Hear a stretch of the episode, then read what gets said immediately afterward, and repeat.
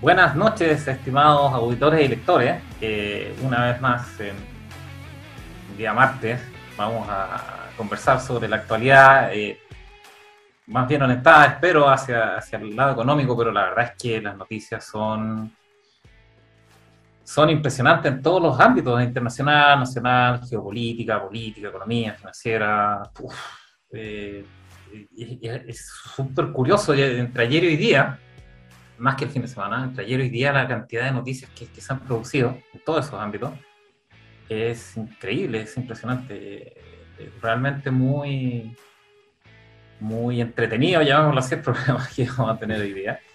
Y originalmente yo había pensado en la, para, el, para el tema principal de, de conversación, había pensado en, en, los desafíos que tiene el gobierno Boric a, hacia adelante en estos cuatro años, cuáles son los principales desafíos y hay, hay algunos análisis que se hacen vía analistas políticos, económicos, economistas, financieros, eh, casas de inversión, etcétera, etcétera, bancos de inversión. Pero con todo el flujo de noticias que han existido eh, eh, entre ayer y día, insisto, entre ayer y día, o entre el fin de semana y día, es impresionante. Yo, yo creo que va a ser misceláneo. vamos, me gustaría tratarlo de los desafíos del gobierno, porque es muy relevante eh, pero partamos con el, con, el fútbol internacional o nacional, como quiera, Valen. ¿Qué, te gustaría conversar? Yo la verdad es que hay tema para cinco programas. Así es, así es. Bueno, buenas, buenas tardes a, todos los auditores. Y, y, claro, en realidad muchísimas cosas. Eh, yo estaba pensando justamente mm, hoy día que hace un meses atrás o el año pasado, eh, había escrito algo y, había, había pensado que 2022 iba a ser lo, que llamaría el año del sinceramiento. Así que muchas cosas que ah. quedaron escondidas o que quedaron así, eh, un poco de las ilusiones y todo, se iban a sincerar este año y creo que es exactamente lo que estamos viendo. O sea, eh, como como decía, el, que todavía no ve las olas, digamos, que nos van a, golpear y que nos están golpeando, es que realmente es ciego, porque eh, la verdad es que muchas cosas de lo que se anuncia aquí hace tiempo, etcétera, eh, que era como un caldo, así burbujeando, ¿cierto? Ahora sí que está, está explotando. Y creo que tanto en el nivel nacional, o sea, en tres días lo que hemos visto de, del nuevo gobierno, eh, aún con buenas intenciones, yo creo que no, para mí no augura nada bueno. Eso. Eh, y lo otro, obviamente, lo que está pasando en, en el mundo. Eh, Rusia, Ucrania, Europa, ahora China. Yo creo que se viene un sinceramiento que va, que va a doler, porque hemos vivido en, hemos vivido en un mundo de Bill Pap, digamos, realmente a pesar, a pesar de todo, ¿ah? a pesar de todo de, la ilusión eh, o de que la gente ya lo está pasando mal y todo, pero lo que se viene eh, creo que va a ser bastante más duro. Mm.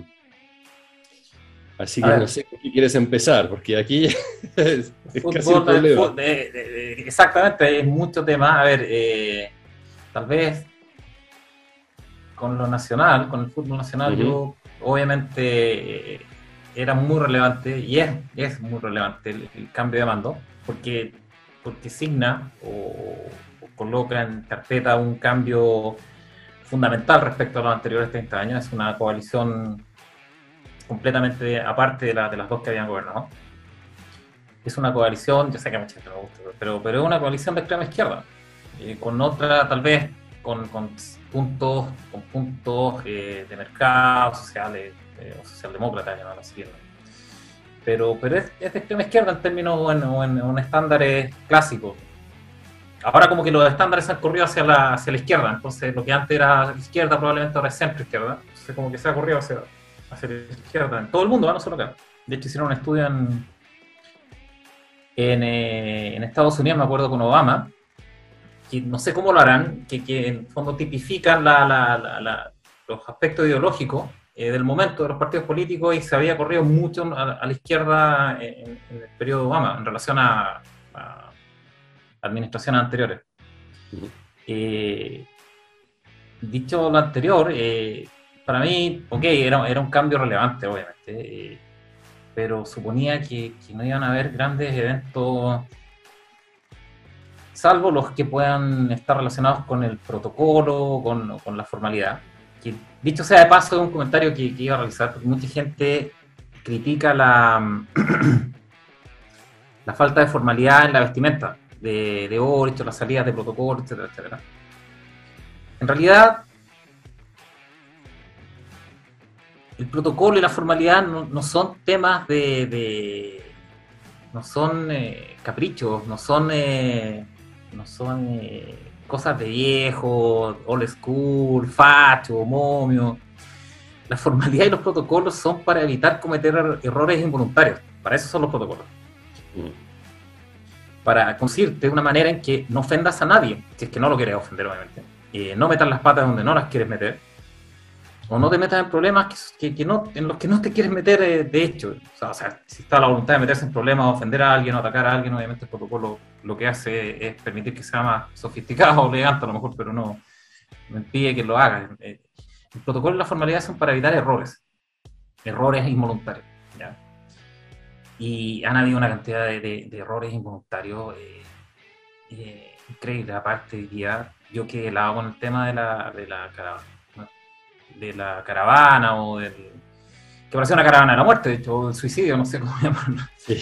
Del Ministerio del Interior se pasó yo. Eh, los mm. errores, los errores, eh, entre errores, falta de protocolo, formalidades, eh, desaciertos políticos, tres días. tres días se peleó mm. con la Iglesia Católica o con los cardenales, cardenales, o sea, los, mm. manos derechas del Papa uno de ellos es, creo que es Sati, el que, nombró, lo, nombró el, actual Papa. Claro. Eh, no sé si es Sati o Rasuri, Rasuri lo nombró Juan Pablo II, pero da lo mismo, se peleó con la curia, con, la élite de la Iglesia Católica. Eh, se peleó con los jesuitas. Eh, se peleó con el rey de España. claro. Eh, lo mandaron a la Junta del Cerro con Bolivia porque, porque hizo una, presentación en público sobre tomar relaciones como la versión millennial de, de, aquí y ahora, relaciones ya, pero no sé, es así. Mm. Y, bueno, el, lo que corona el tema fue la, expedición hoy día de la caravana o, el viaje hacia Temucuquí, Temu, Temucuicui Temucuicui, así. Temucuicui, que es de una incompetencia eh, estratosférica. Yo no puedo creer, no puedo creer que cuando... No, no, no lo puedo creer, de verdad, es... Yo, yo, creo que pensaba realmente que iban a ver los caminos bordeados de mapuches saludando a la ministra y que... ¿Tú crees? ¿Tú crees que, que hayan creído eso? No, no sé, no, no, no, soy un poco irónico. Pero, pero, pero... No, pero es que puede ser, si pero puede ser, incompetente, Yo, yo, creo tan incompetente... Sí que, no... Sí, yo, yo, yo, creo perfectamente que eh, tenían una expectativa de que cambiando el discurso, etcétera, iban a ser muy bien recibidos. Cosa que, que, es una mala lectura, porque primero es una zona que, que es más de derecha eh, en general, incluso en, en, las comunidades mapuche. Segundo es simplemente ignorar que están frente, en mayoría, digamos, a delincuentes, narcotraficantes, y gente, digamos, que no tiene absolutamente nada que ver con el Estado. Los quieren, quieren ellos una, una, una, zona sin derecho, ¿cierto? De no derecho, en realidad. Y, entonces, bueno, el gobierno que de donde sea, digamos, ¿cierto? No, no, no importa. No lo quieren gobierno, no quieren nada, que nadie venga a ver a sus, cosas. Entonces, yo creo que es una muy mala lectura. ¿ah? de nuevo, y, y, y, es lo que vamos a ver. O sea, cuando hablo del sinceramiento, yo creo que los primeros que van a ver la realidad, digamos, de, del país y lo que significa eh, administrar, gobernar un país, se van a llevar ellos mismos las primeras sorpresas, digamos, en, formatura, que no todo se hace con buenas intenciones. Insisto, para mí... ¿Cómo estás, Pablo? Hola, Pablo. ¿Cómo están, muchachos? Tanto gusto poder saludarlos nuevamente. Así es, un paso, Pablo, compartir esta, esta noticiosísima semana, o que estamos en martes, ya es un boom de, noticias de todo tipo.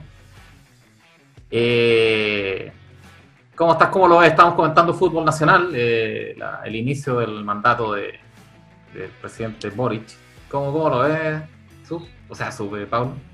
Yo creo que, mira, va a estar entretenido porque desde la posición de parlamentario, evidentemente, todo te parece mal y siempre crees que lo puedes hacer mejor.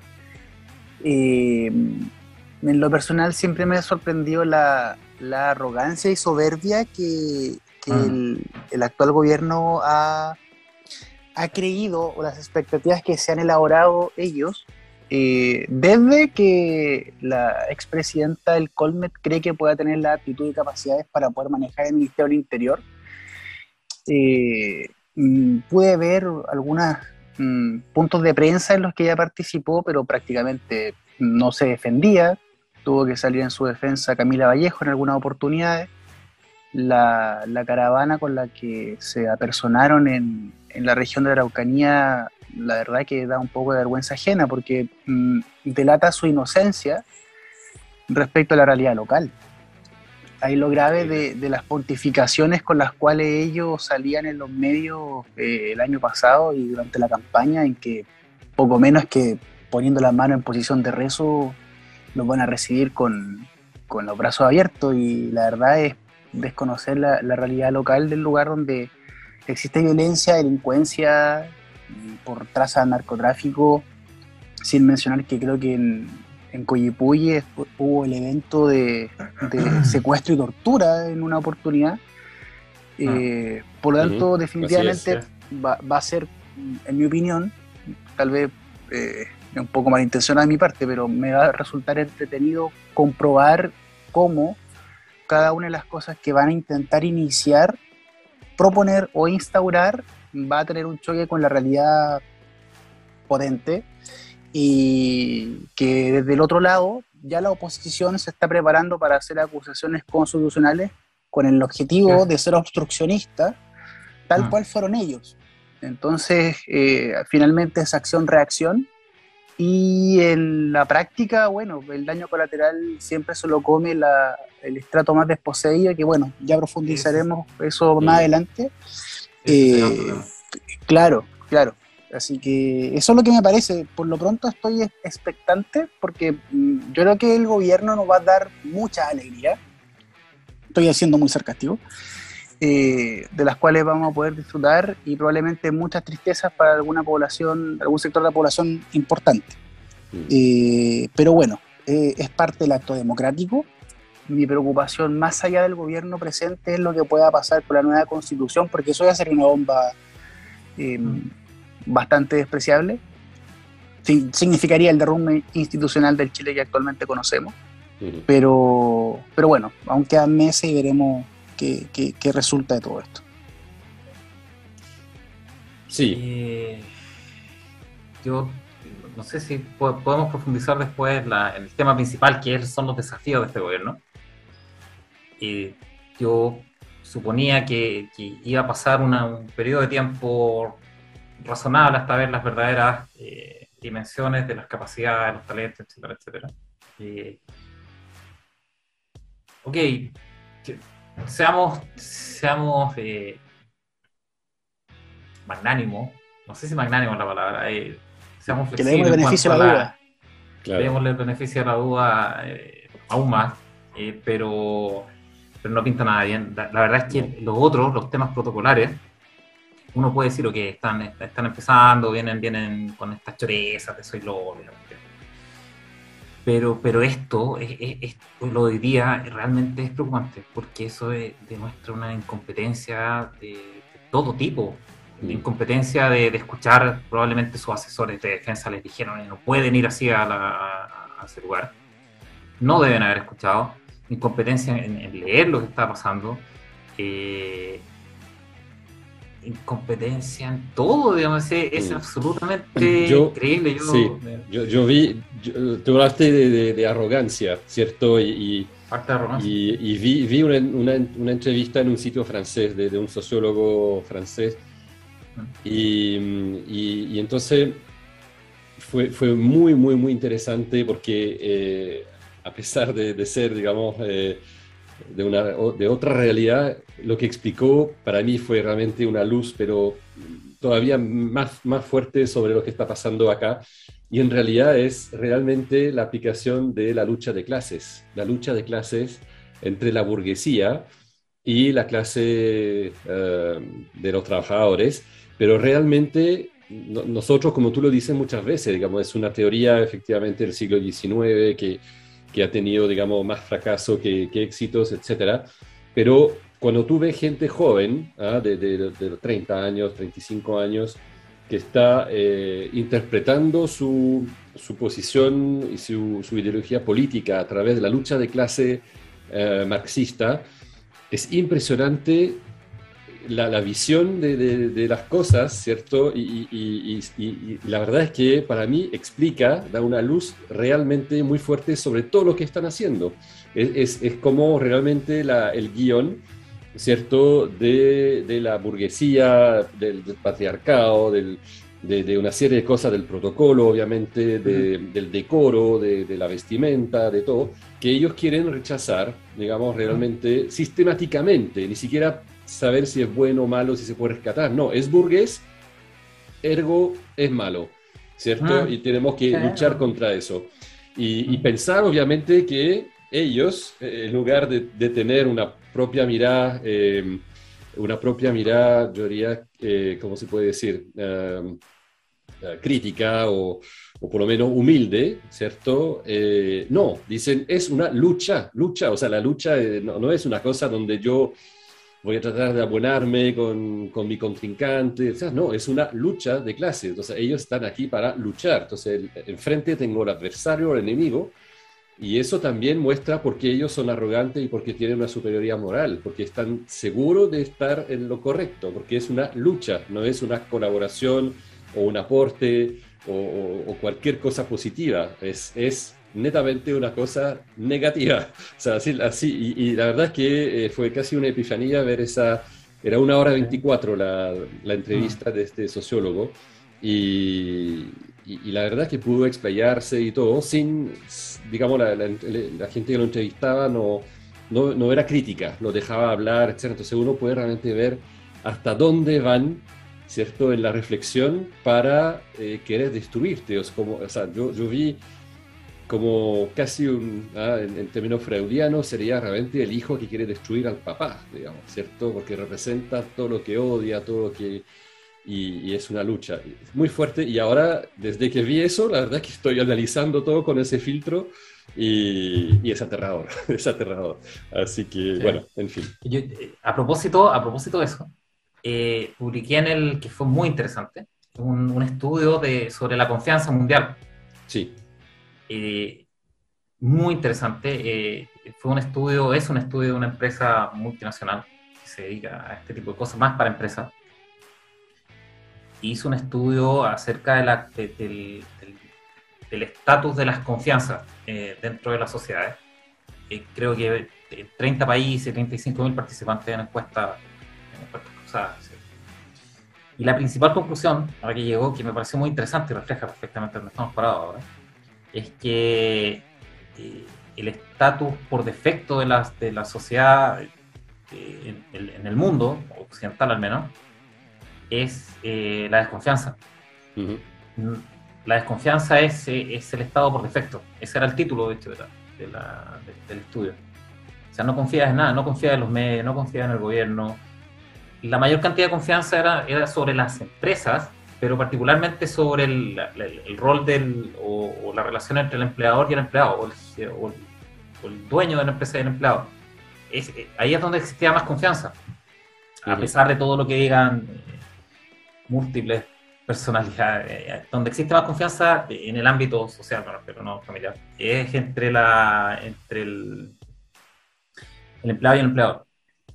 Eh, y ahí se tienen que crear, la, se, desde ahí se tienen que construir estas esta confianzas adicionales. Según el estudio, insisto, no, no es que lo haya hecho yo.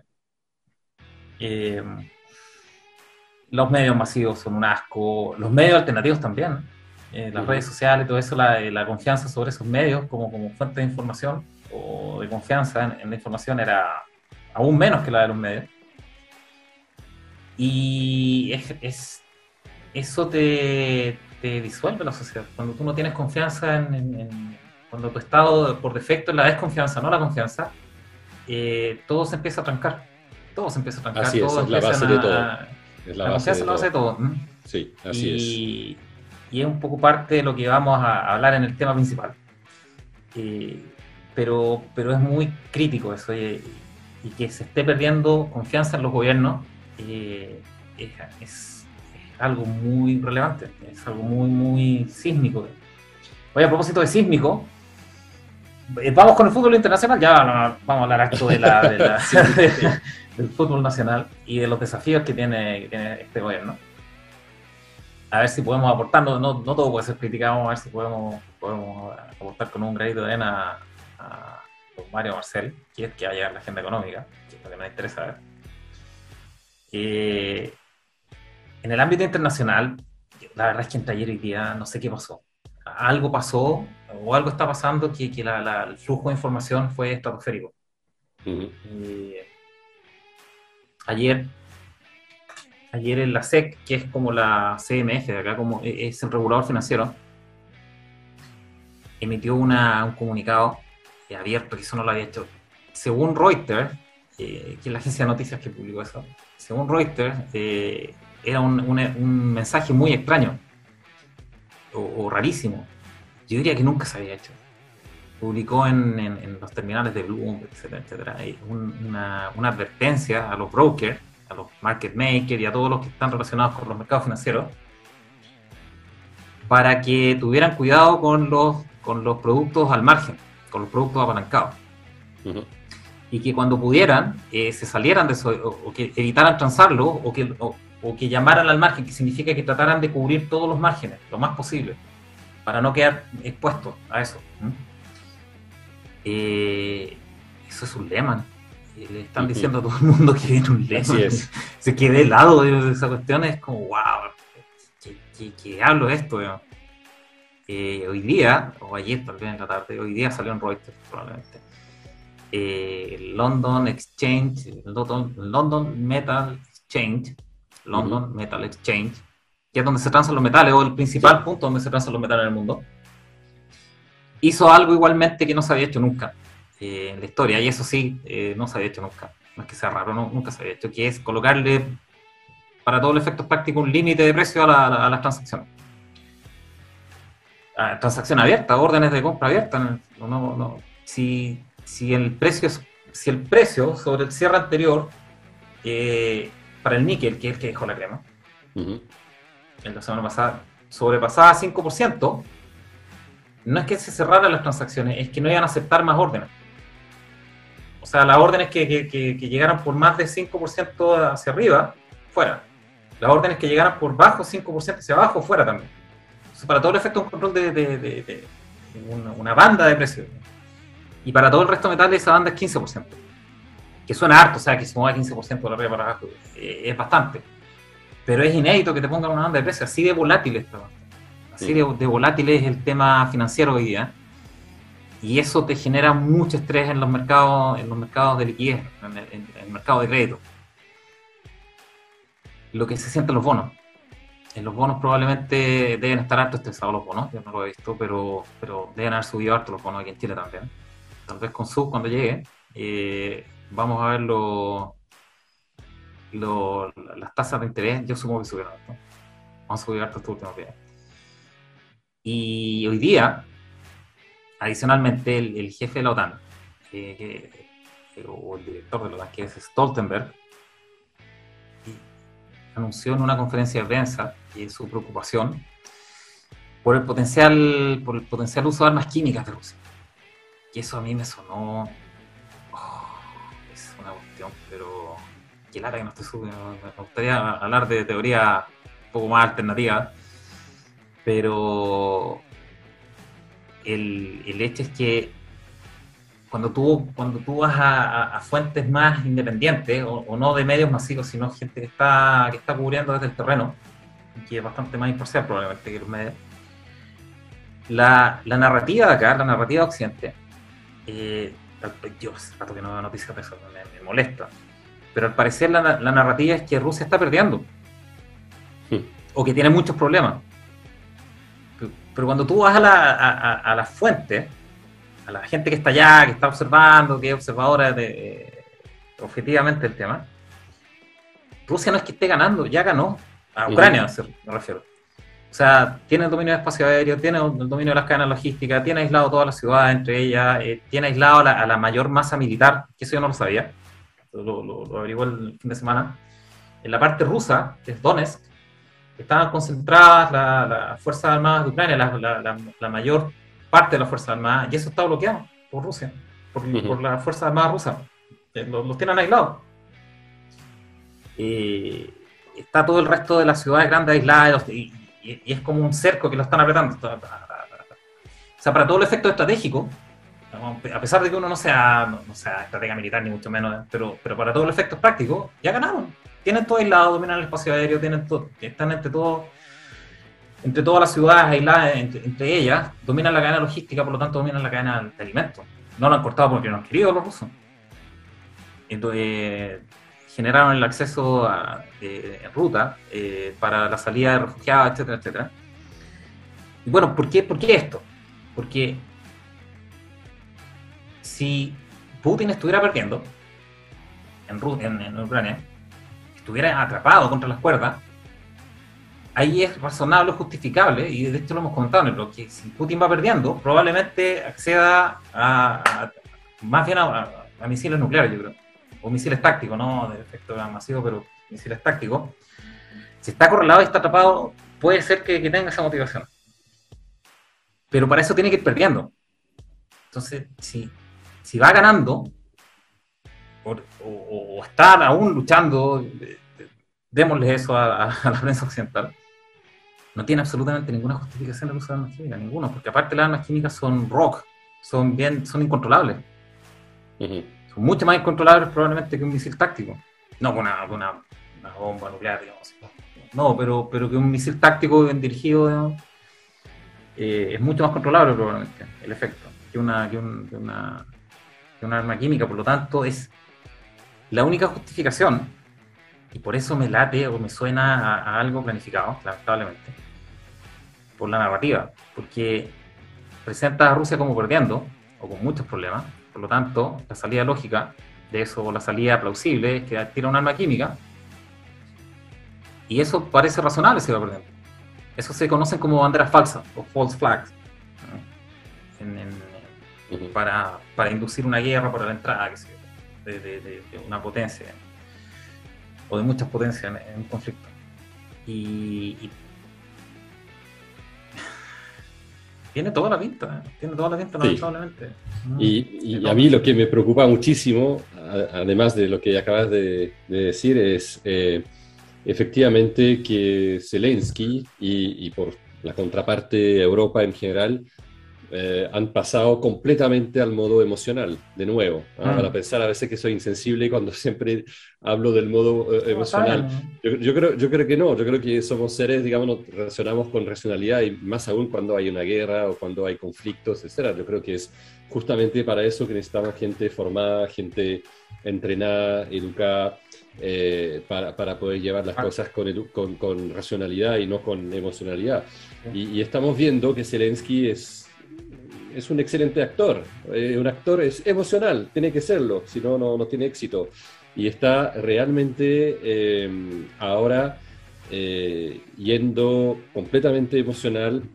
hoy día tuvo un Zoom, creo, una conferencia con, con, con, el Congreso de Canadá, con Justin Trudeau.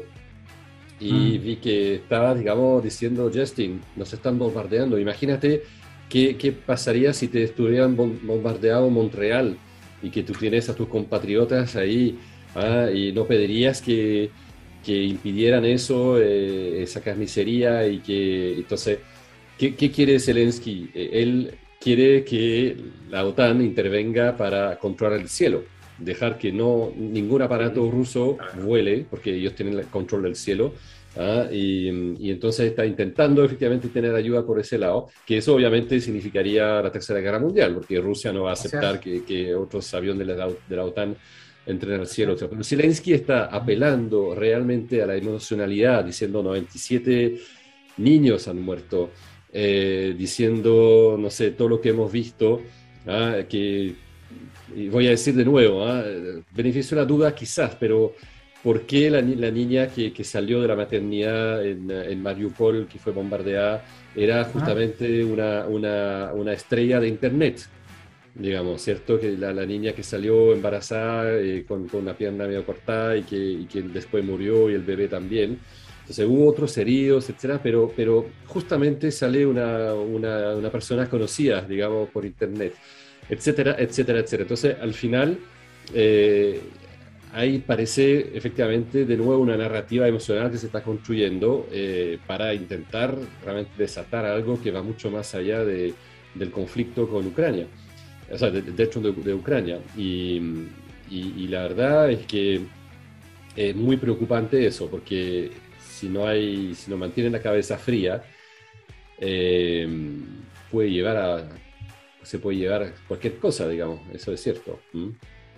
Y que increíblemente parece que, claramente, pero increíblemente, lo, al menos el Pentágono, me, me, decepcionó un poco la OTAN con Stoltenberg, pero hasta, hasta hoy día, al menos, el Pentágono y la OTAN eran los que estaban poniendo los paños fríos. Increíblemente, las Fuerzas Armadas estaban poniendo paños fríos para ir a, la guerra. Sobre todo Porque calcularon, calcularon que la guerra. Probablemente. eso es tan sencillo como eso. O sea, yo creo que ponen paños fríos porque tuvieron, tuvieron el, tiempo de hacer unos cálculos. No olvidemos que la OTAN hace, cuando asumió Trump, una de las primeras cosas que dijo Trump cuando fue allá a, Bruselas, etcétera, dice, la OTAN es una cosa, yo no voy a poner ni un peso más en esta cuestión, esa, esa, cosa está obsoleta, está muerta. Y eh, los europeos en general y todos los funcionarios que viven muy bien de la OTAN, ¿cierto? Eh, porque es, una, es otra institución como la Unión Europea, etcétera, donde hay demasiados funcionarios y, y gente que va a trabajar ahí eh, muy bien pagado como funcionario internacional, etcétera. Toda esa gente dijo, pero ¿cómo? ¿Cómo no? Necesitamos la OTAN, tiene que funcionar, etcétera. Entonces ahí Trump dijo, ok, pero cada uno pone 2,5% de su PIB para pagar las armas, nosotros no vamos a pagar para todos, etcétera, etcétera. La OTAN hace cinco años está virtualmente muerta si no hubiera habido algo de presión eh, de, los propios países europeos, etcétera, y, que, que, al final Trump no, eh, bueno, dijo, ok, vamos, si ustedes ponen un poco más de plata, digamos, vamos a seguir. Entonces, yo creo que realmente eh, es, es, un tema súper, súper importante de, darse cuenta de eso. ¿ah? Entonces, detrás de los grandes discursos y de, mostrar músculos, etcétera, y que somos Estados Unidos y todo, yo creo que realmente cuando algunas cabezas más frías hicieron el cálculo, dijeron, esta guerra no la vamos a ganar nunca, nunca, nunca. Y es increíble la, o van, a subir muy dañados. Eh, es increíble porque yo recuerdo, tal vez Pablo ahí sepa, sepa más, más eh, el origen, pero la Constitución de Estados Unidos, en la segunda enmienda, que es el derecho a portar armas, o bear, armas, bear arms, que no sé si es portar armas o tener armas, hay, incluso hay, temas constitucionales de interpretación con eso. Em, el conde de Saboya creo que fue, el, que inspiró a, Jefferson, no, Hamilton, ¿quién escribió la, constitución? No me acuerdo si estoy, bueno, entre, entre Franklin, Jefferson, Hamilton Sí, fueron los, padres fundadores, digamos, los, padres fundadores. no sé si mm. Pero Hamilton creo que es el, como el principal artífice de, Hamilton, no Pero, pero obviamente eran los tipos más, más secos de, de, de, Estados Unidos. Más o menos lo que tenemos acá creyendo la constitución. Mm, sin duda, sí. eh, y, y él no me acuerdo si Jefferson, puede ser Jefferson, el que tomó en consideración la, la experiencia del conde de, Saboya, creo que era. Tal vez Pablo ahí me puede corregir. Pero este conde de Saboya, que había participado en muchas guerras, había llegado a la conclusión de que tener ejércitos, standing army se llama eso, o ejércitos permanentes, lo que conducía siempre era al incentivo a la guerra, porque los ejércitos, las fuerzas armadas siempre van a querer probar sus juguetes y van a querer justificarse. Por lo tanto, la, constitución de Estados Unidos y la inspiración de, Estados Unidos fue eh, esta experiencia de, de, Saboya, si, insisto, si, estoy equivocando la referencia, disculpa eh, y alguien que, corrija. Pero, pero el fondo es, vamos a, permitir que todos los ciudadanos americanos porten armas, se puedan defender y vamos a ver milicias. Eh, para evitar esa, esa tendencia o tentación a, a que las Fuerzas Armadas eh, induzcan guerra para probar sus armas, para justificarse, etcétera, etcétera. Y a pito de qué hago este comentario, porque me, parece, me pareció curioso que el Pentágono y la OTAN, hasta al menos este día, eh, fueran los que estuvieran como frenando el, tema. Puede ser por lo que dices tú, Alan, que eh, calcularon que iban a perder, o que pueden perder, o que tienen muchas, muchas probabilidades. Yo creo que esas son probabilidades, no son certezas. Tenemos una X probabilidad de, de perder en la cadena de guerra donde calculan esas cosas. Yo creo que tienen simulaciones increíbles. Eh, de, lo que puedan saber, pero, pero ese, ese es el punto. me, me, pareció curioso que, que, las Fuerzas Armadas, OTAN y Pentágono, se, se retuvieran, cuando en general son las Fuerzas Armadas o, el, aparato militar es el que impulsa la guerra, obviamente, para, para comprar más juguetes, para poder para generar más ingresos. Pero parece que estamos en manos de los políticos, de los mm. políticos que somos warmongers, como se dice, warmongers. Sí. Ahora, eso, es un poco contradictorio o paradójico con el tema de, mm. de la bandera falsa, ¿ah? que, que, están también... Uh, ahora, eso... Por eso, pero eso, que me, me, pareció curioso. Sí, pero eh, lo, lo, que sí siguen haciendo es realmente demonizar a, a Vladimir Putin. ¿ah? Eh, eh también es estrategia de guerra.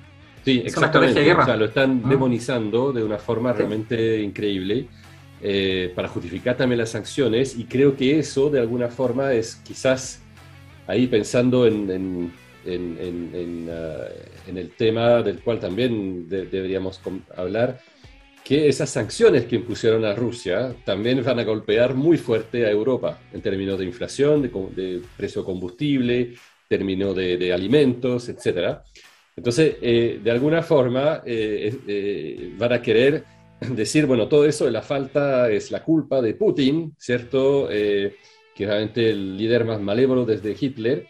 Y, entonces, y, de alguna forma, lavarse un poco las manos de la responsabilidad que puede haber en, en efectivamente la inflación, el precio combustible y los alimentos, que, que, es, que es una pólvora. Yo, yo eh, viendo artículos eh, en Europa, etcétera, yo creo que todavía no, como las cosas obviamente se desarrollan en cámara lenta, no es nunca de la noche a la mañana que las cosas cambian, salvo, bueno, los precios, digamos, del combustible, sí, pero, pero, eh, pero claramente la, la, ola que se viene hacia Europa va a golpear muy, muy duro. Mucha gente no va a tener dinero para terminar el fin de mes, están ya hablando de bonos también, de reducción de, de algunos impuestos sobre combustibles y todo, porque más de la mitad de Europa no va a aguantar una inflación como está, ni aumento de precio de combustible, ni aumento de precio de alimento. O sea, eh, yo creo que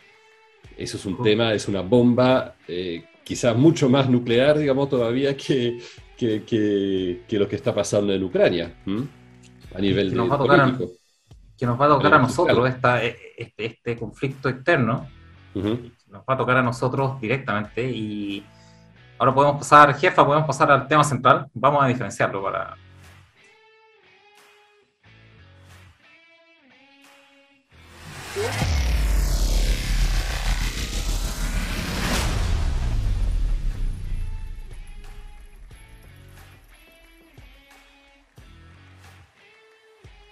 tema, eh, eh, repito, en mi interna este fin de semana, dado el nuevo gobierno, la nueva administración y, en realidad proyectar o tratar de, proyectar cuáles eran los, los desafíos que iba a tener esta administración en su gestión.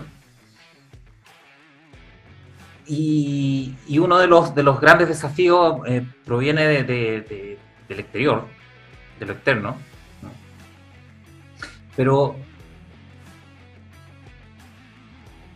cuando uno, yo leía el fin de semana, leía los comentarios respecto de, los desafíos, por eso me, nació el, hablar de esto, de los desafíos de este, este, nuevo gobierno. Era bien transversal el hecho de que, el mayor desafío para la mayoría de los, analistas políticos y económicos, y, y uno de los mayores, o el mayor desafío era cumplir con las expectativas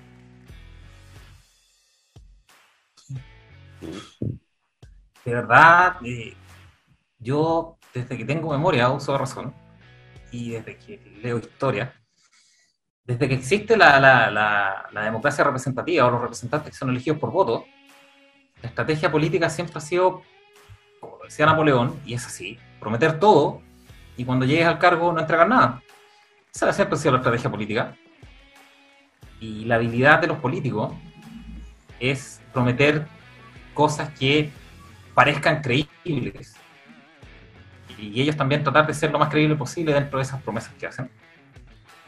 Y las campañas políticas básicamente son atacar la credibilidad tanto del plan como de las personas que, lo, que, los promueven. Ese es el juego político finalmente, para llegar a, la elección. Prometer tonteras y que la gente te crea. básicamente eso es. Eh, ese, ese juego ya se jugó. Prometieron tonteras, la gente creyó. Por, por lado y lado, da lo mismo. Eh, por lado de casa al final, pero también en, las primeras ruedas, en las primeras vueltas, eh, es lo mismo llegaron al final los más grupientos, ¿no? Los mejores grupientos, no los más grupientos, los mejores grupientos. Eh, o los más creíbles. Obviamente, si uno promete un BM último modelo en la puerta de todos, no te van a creer, no te van a creer nadie. Entonces depende de la credibilidad y el momento histórico. Por eso, esa es la idea política. Pero ese juego ya se jugó, ya está, ya llegaron al poder.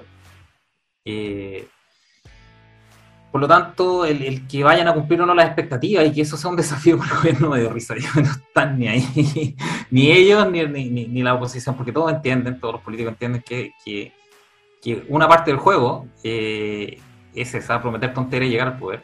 Y otra parte del juego completamente diferente es cuando ya llegaste al poder. ¿Qué van a hacer? Y la idea de, de, este, de esta conversación es entender qué diablos van a hacer.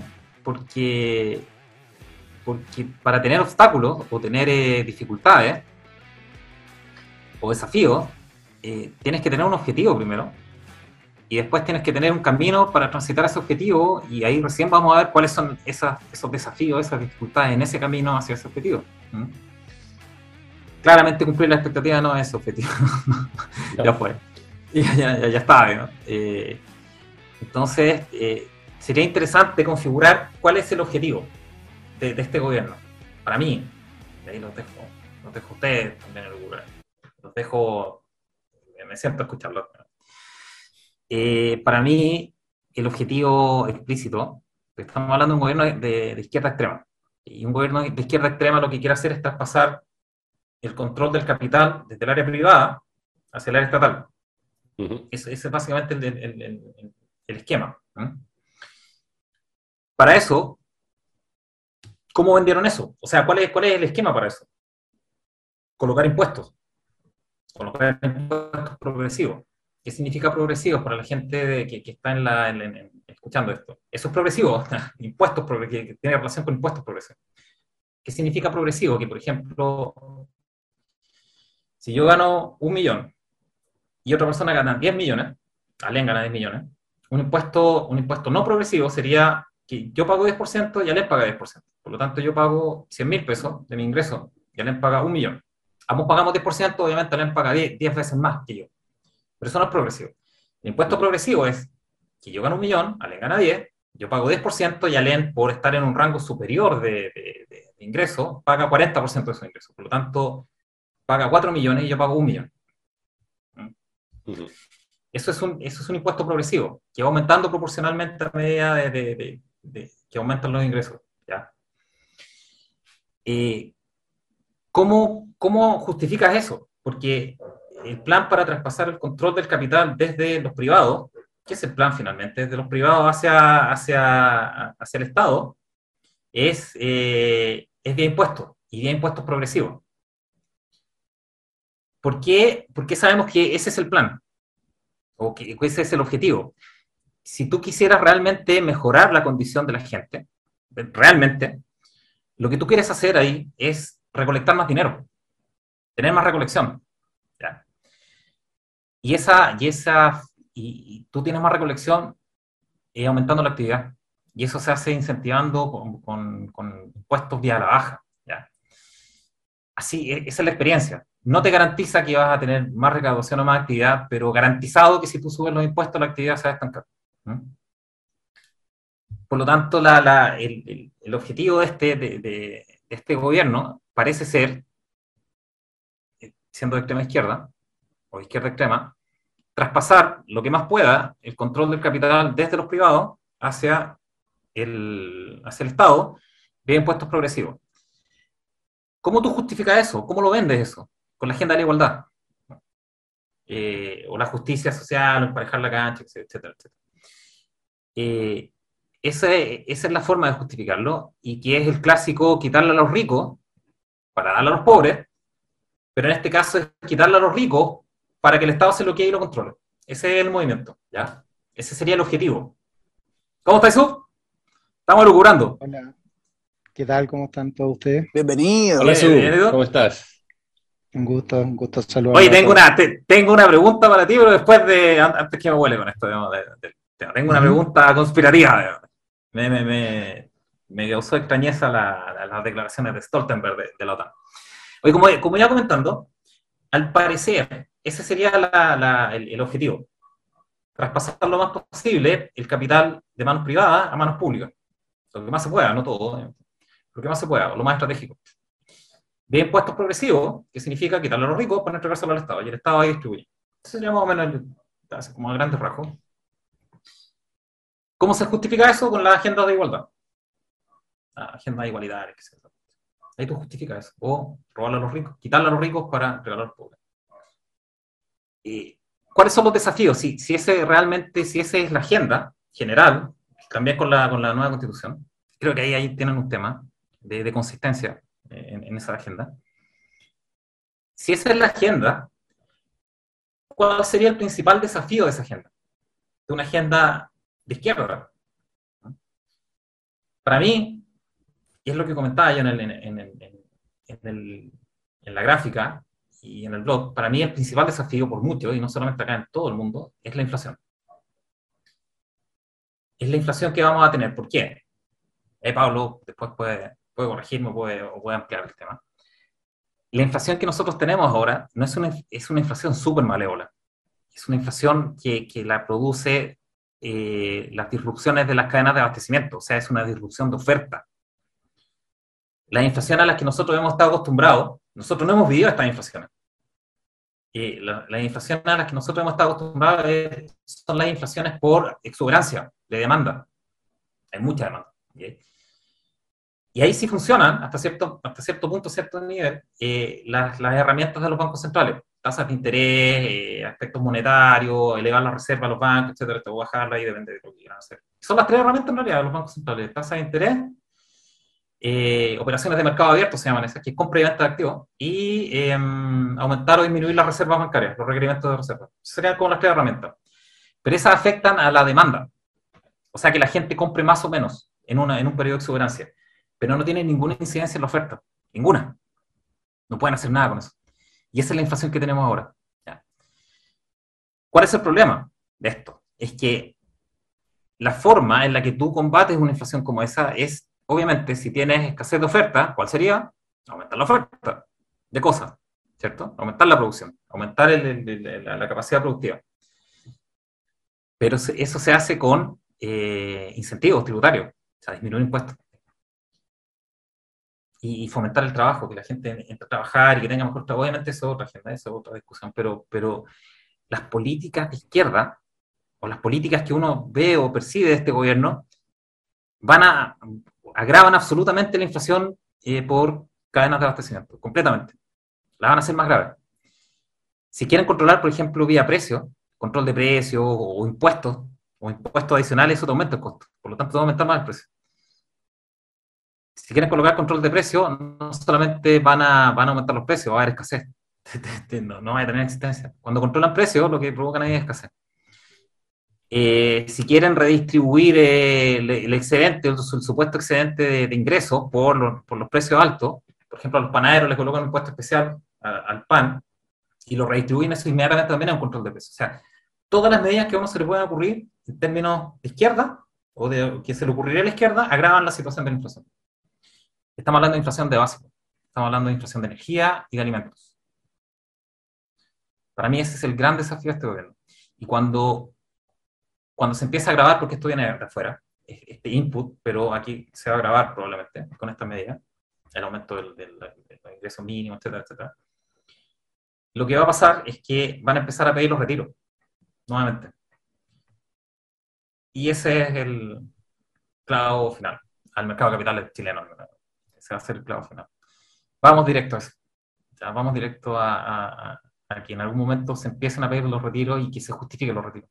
Porque va a haber mucha, mucha inflación de precios y los, ingresos no van a aumentar, no pueden. Porque es simplemente un traspaso de costos. No es mayor ganancia para todos los efectos prácticos. Así que para mí ese es el mayor desafío. ¿Cómo, cómo con las políticas de izquierda que traen en cartera eh, van a evitar que la inflación se agrave? Ojalá, se mejor, ojalá mejoraran el tema, pero ¿cómo van a evitar que se agrave? ¿Y cómo evitan que, agravándose, no exista más retiro que eso liquida nuestro mercado capital? Quedamos colgando un hilo con, con el tercer retiro. Y un cuarto retiro en una situación como la de ahora, que es básicamente lo mismo que, el, que la pandemia, o sea, de emergencia, y por lo tanto se justifica, todo el mundo a entender que viene más retiro. O sea, si se produce un cuarto, ahora van a venir 15. Lo que hemos conversado, sub para, para el 100%. Así es que eso, pues esa es mi, mi, introducción al tema y ahora los dejo, dejo el roster completo analizando la... Oye, Sub, a propósito, eh, quería, a, propósito de Stoltenberg y de las armas químicas, tú que, que cacháis más del tema, yo leí por ahí que estaban, estaban investigando, los rusos querían capturar eh, un laboratorio de armas biológicas.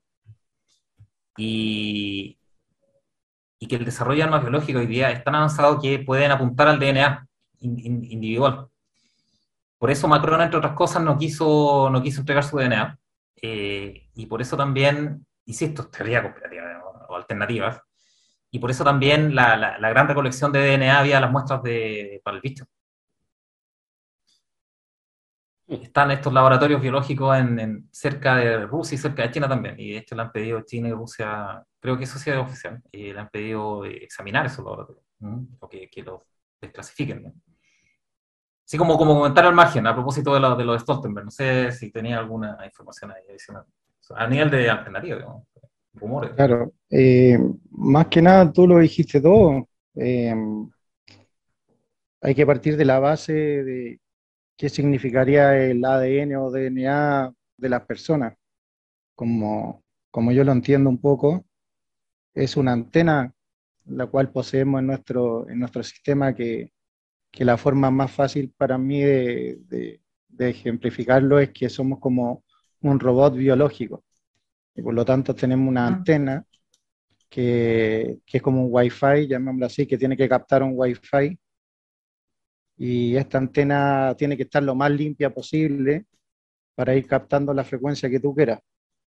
En este caso, todas estas frecuencias que están eh, emitiendo los manipuladores, yo le llamo, la guerra, lo que fue la pandemia anteriormente, la inflación hoy día, son, desde mi punto de vista, nuevamente hablo, y desde, desde lo que yo he aprendido en, en partes que de repente estoy, Em, son escenarios que los tratan de alimentar mediante publicidad invasiva y repetitiva a través de los grandes medios y hacen enfocar que esta antena, nuestro ADN, vaya entregando la energía a, esta, a este escenario y por lo tanto después crean un paradigma y finalmente una realidad.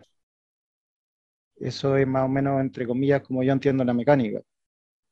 O sea, tú dices que, tú, dices que nuestro ADN es la antena y ellos, y ellos alimentan esa antena con transmisiones, eh, con transmisiones que, que, nos cambian o que cambian nuestra percepción, ¿tú dices eso? Es que ellos sí, desde un punto de vista, ellos quieren hacer una realidad, llamémoslo así, una realidad ¿Mm? que les sirva a ellos, como, como como parte de la pirámide, ¿Mm? para manejar a todo el resto entonces, bueno, poseen los medios masivos y, repiten, repiten. Hay un término que se llama publicidad invasiva, que casi un lado cerebro, está en marketing. Sí, claro. Entonces, eso finalmente es como cuando se te queda pegado una, una no sé, a todos les debe haber pasado que, que pagan tanto una emisora de radio, eh, una, una canción, ya sea vacilo, etcétera, que al final te la aprendís por el inconsciente. Porque finalmente nuestro inconsciente es más o menos el 70, 80% de nuestro comportamiento el 20% será consciente, si es que le podemos llamar entre comillas consciente. Entonces, la primera parte, hablando humildemente desde el trabajo, para mí que hay que hacer acá en este planeta es conocer la máquina, conocer qué, qué hace nuestra máquina. Y una vez que ya vamos conociendo qué hace nuestra máquina, vamos viendo que estas personas que manejan eh, este, por así decirlo, planeta, eh, están creando estos escenarios para su conveniencia, que finalmente es control. Y como, nuevamente, desde mi punto de vista, estaban viendo que venía algo más o menos fuerte donde se le iba a descontrolar este, este, esta materia prima de energía, porque se iba a elevar mucho el planeta en sí o la gente sola, eh, tuvieron que hacer lo que les comenté un poco en el MEIPO, la operación esa de, afectar la antena, llamémoslo así, de eliminar esa conexión completamente o, o, dañarla bastante, que es lo que lamentablemente es lo que yo creo que ha pasado más que todo lo demás. Todo lo demás para mí y para muchos es una puesta en escena, el miedo, etcétera, el enemigo invisible, etcétera. Entonces, finalmente, claro, lo que tú dices del laboratorio y todo eso, sí es como una capa ya, una tercera capa de, claro, como la pelea chica de la guerra y qué entiendes, pero creo que esotéricamente, espiritualmente, el tema va unos escalones más arriba, ¿cachai? E-, ese es mi punto de vista. Eh, y, y, finalmente lo que yo creo que este es como un broadcast. ¿Qué significa un broadcast? Es como hay muchas emisiones en este momento. Por ejemplo, yo si hoy día pongo la radio Carolina, no significa que la radio activa no está funcionando. Están las dos emitiendo. Solo que yo con mi antena estoy poniendo ahora la radio Carolina y si cambio mi frecuencia en tono, la radio activa. Lo mismo funcionaría dentro de la realidad. Entonces, todo esto, miedo, inflación, guerra, etcétera, buscan que la gente sintonice para allá, para los efectos que ellos buscan, que son finalmente sacar lo más preciado que tiene el ser humano, en realidad, que, es algo muy finísimo. Mm. Eh, igual yo no estoy autorizado para como decirlo, Eso es una búsqueda de cada uno.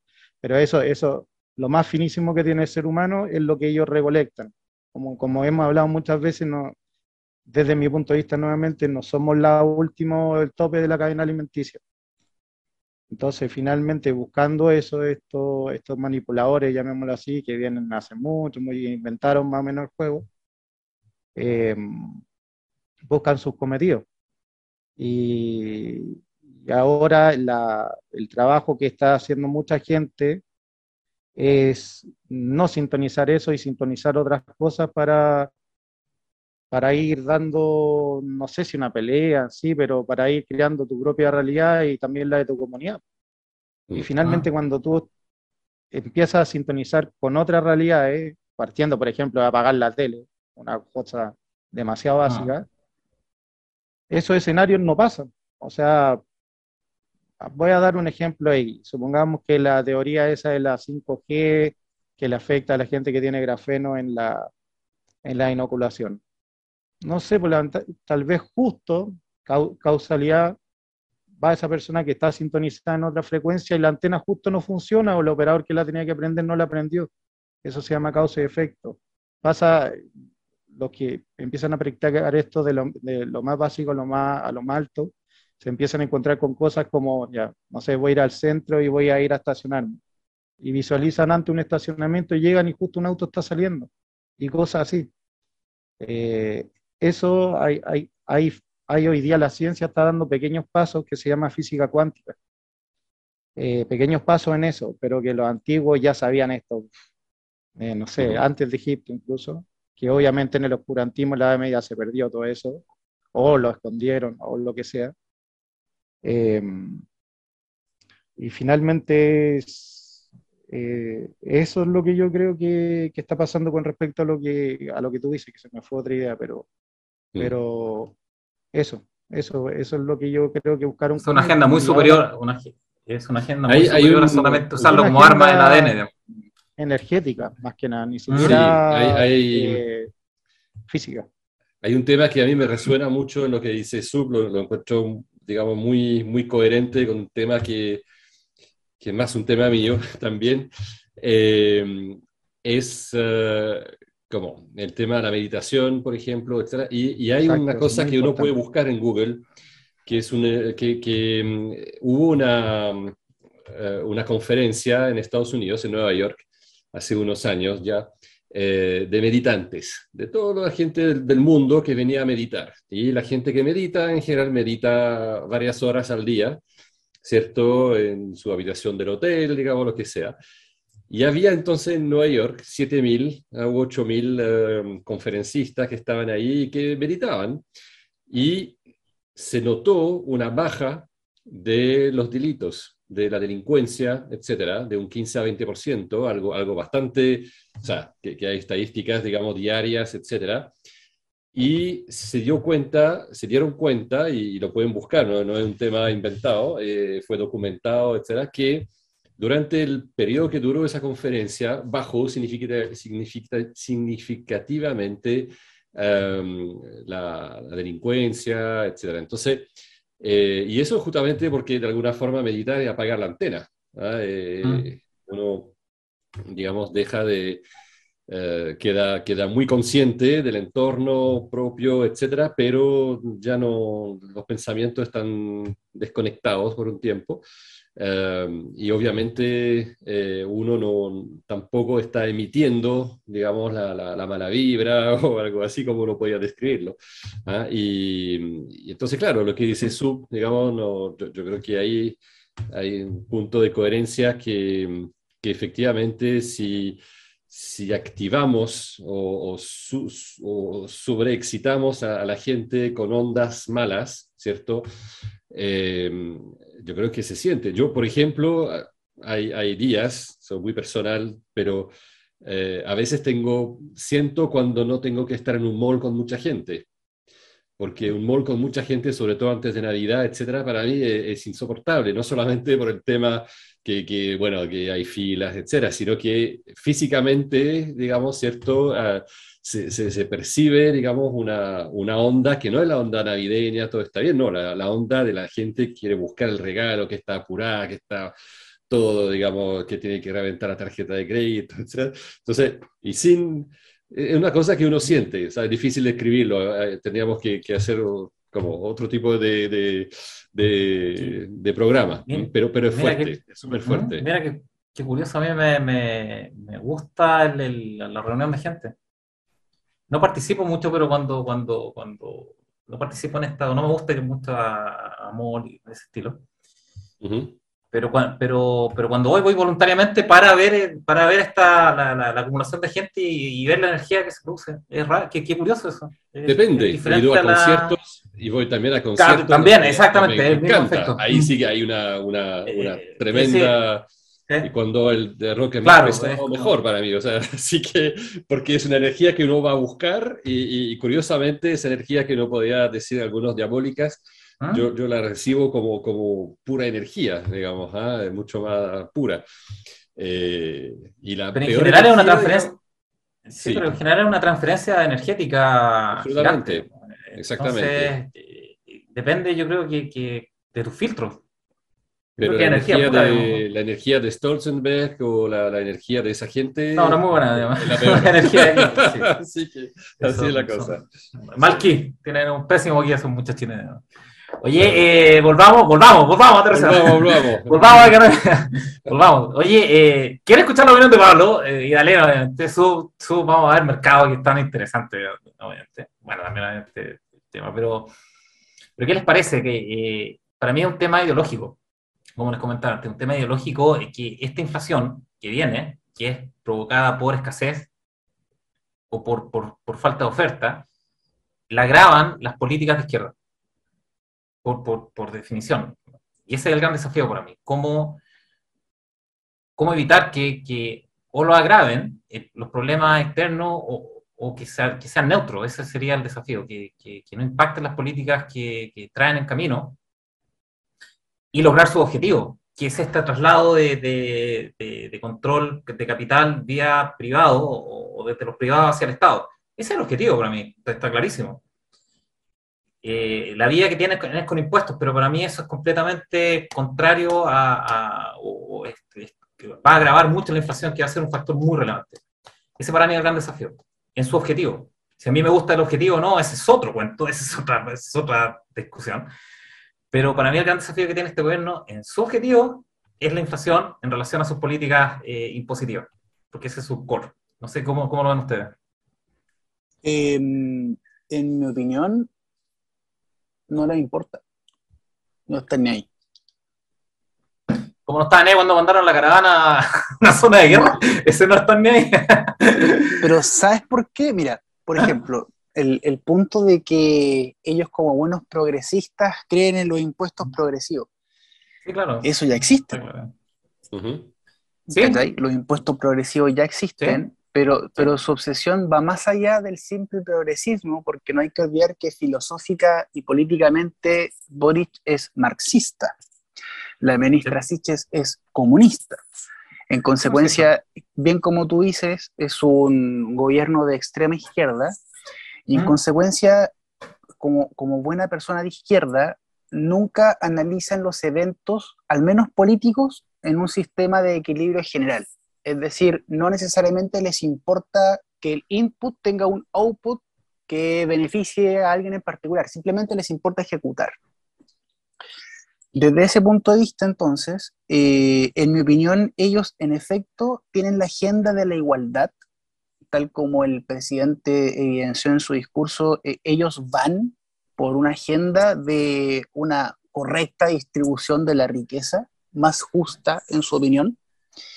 Eh, y en consecuencia, mientras ellos crean que todas las modificaciones que vayan a realizar en la institucionalidad vayan en esa dirección, las consecuencias del punto de vista inflacionario no les importan. ¿Cómo sostengo el punto? El ejemplo más cercano y que siempre le ha gustado al Frente Amplio es Argentina. A los argentinos nunca les ha importado la inflación.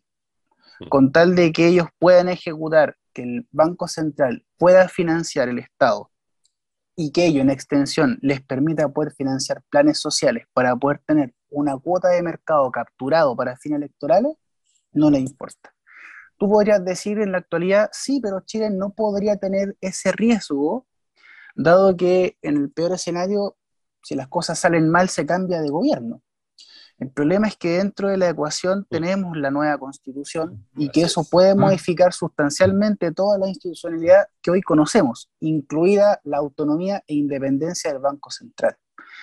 Es por eso que no veo como algo menor la advertencia que en su época ya hacía un video de Nivaldo, no, de Mochati, Tomás Mochati, en que la perspectiva del gobierno de Boric en tendencia es intentar lograr una peronización de la política en Chile, que significa que el Frente Amplio se ha visto como una corriente política en beneficio del pueblo y en consecuencia le va a intentar hacer llegar cualquier tipo de prebendas con tal de, en cuanto a objetivo en tendencia, poder mejorar sus expectativas de vida.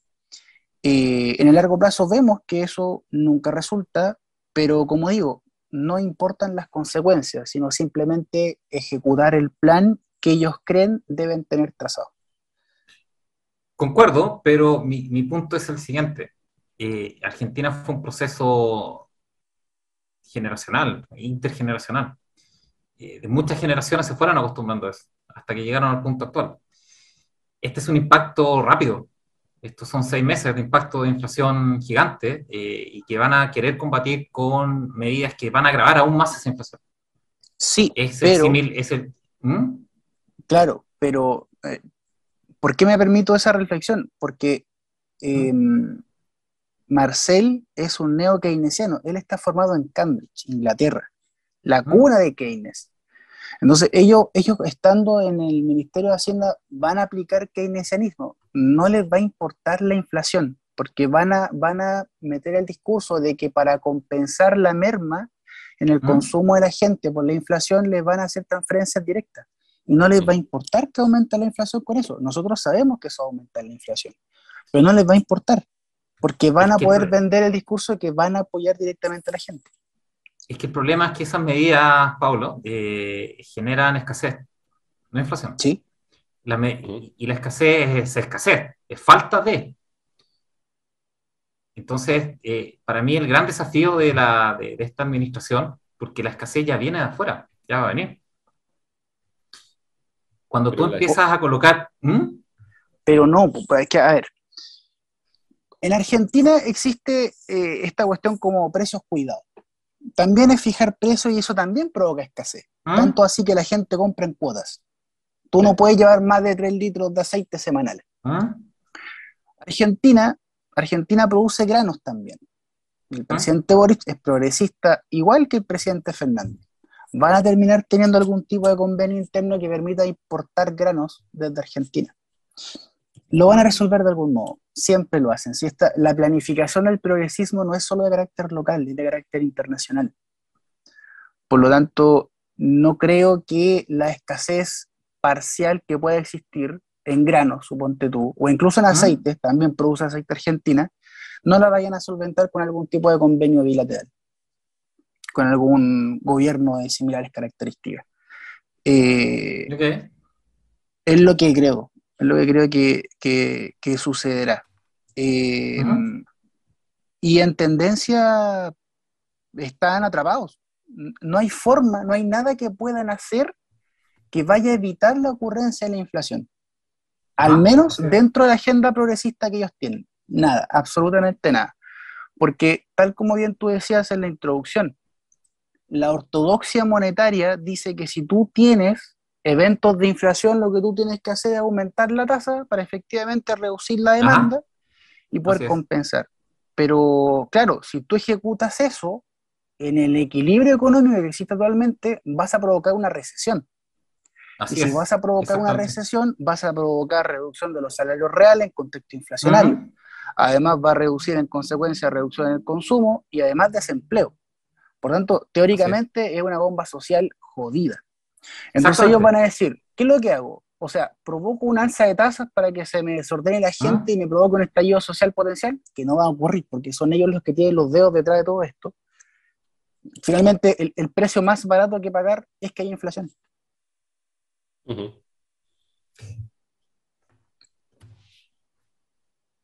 Sí, yo o sea, Ok.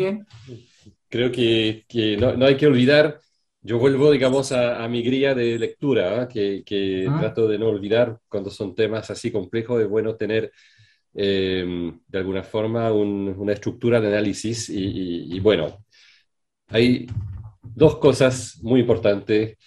No olvidemos nunca que Isquia Siches es Young Global Leader del fondo del, del, uh, del Foro Económico Mundial. Económico. Aunque parece, parece absolutamente aberrante que una comunista haya, haya hecho como el curso y sea parte de, de- de esa conspiración o de, o de ese movimiento, pero el sí, Foro Económico Mundial de Davos. eh, de Davos, absolutamente, absolutamente.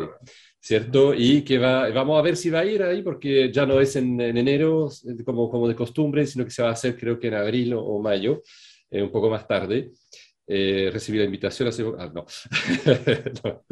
Eh, entonces, el, el tema es que ella forma parte de eso, ¿cierto? Y para eso que es ministro de, o sea, una, una doctora, digamos, que, ¿cierto? Que, que se encuentra así eh, con un puesto, puesto del número dos, digamos, en un gobierno, no, no es, no es una, un azar, ¿ah? está ahí por una razón muy sencilla de, de la agenda eh, del Foro Económico, de la Agenda de la ONU 2030, etcétera, está absolutamente garante de, de esa, de, de, esa cosa. Eh, Mm.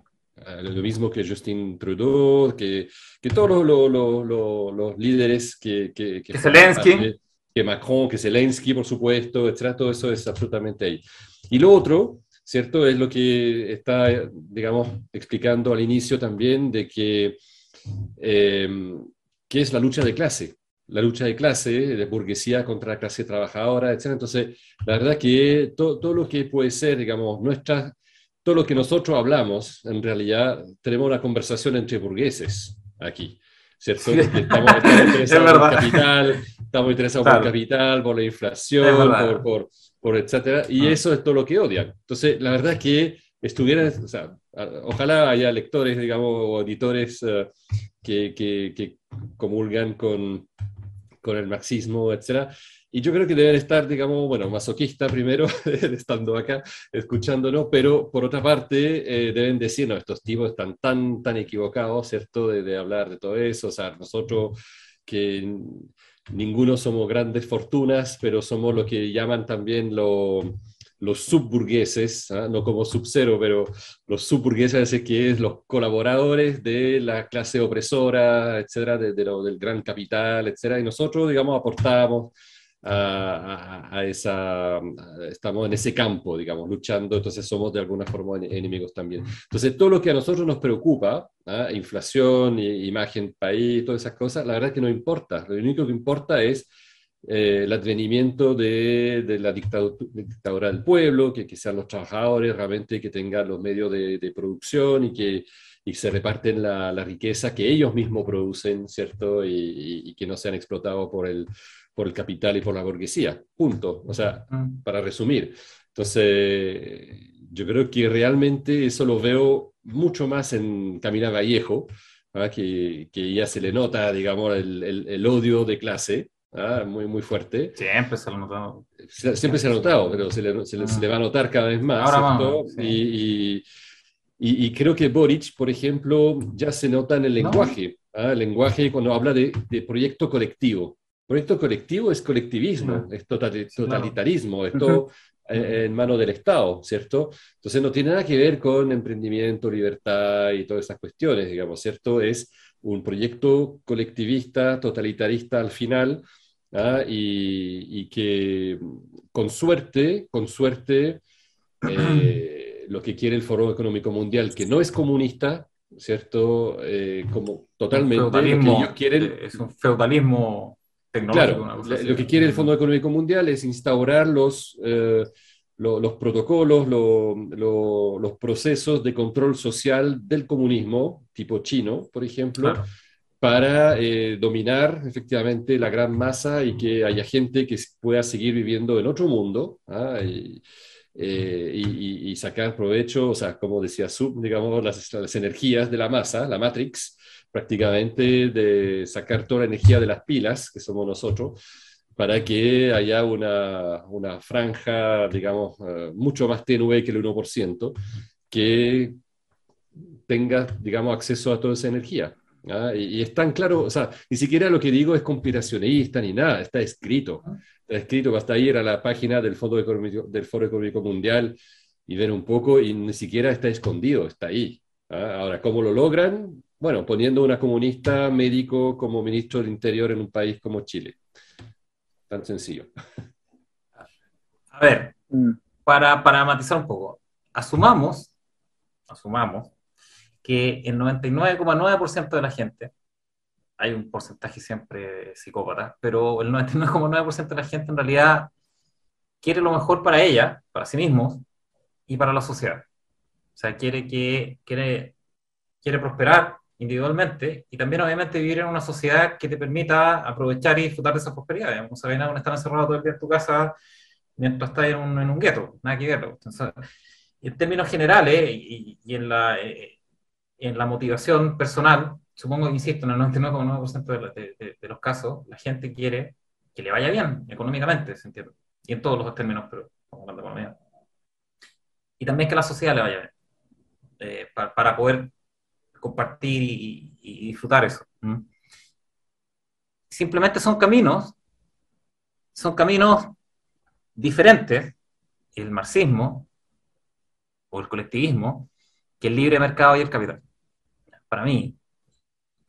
Entonces, asumamos, síganme con esto, asumamos que eh, el gobierno de Boric y la administración de Boric, independiente del resentimiento, los resentimientos que puedan existir ahí, en realidad sí tienen, sí tienen las mejores intenciones respecto del bienestar general. Uh -huh. Porque Marx na nace de ahí. Absolutamente, no es y no lo niego, no lo niego, Marx, no, no, lo niego para nada. Marx yo, yo, nace yo estoy, sí.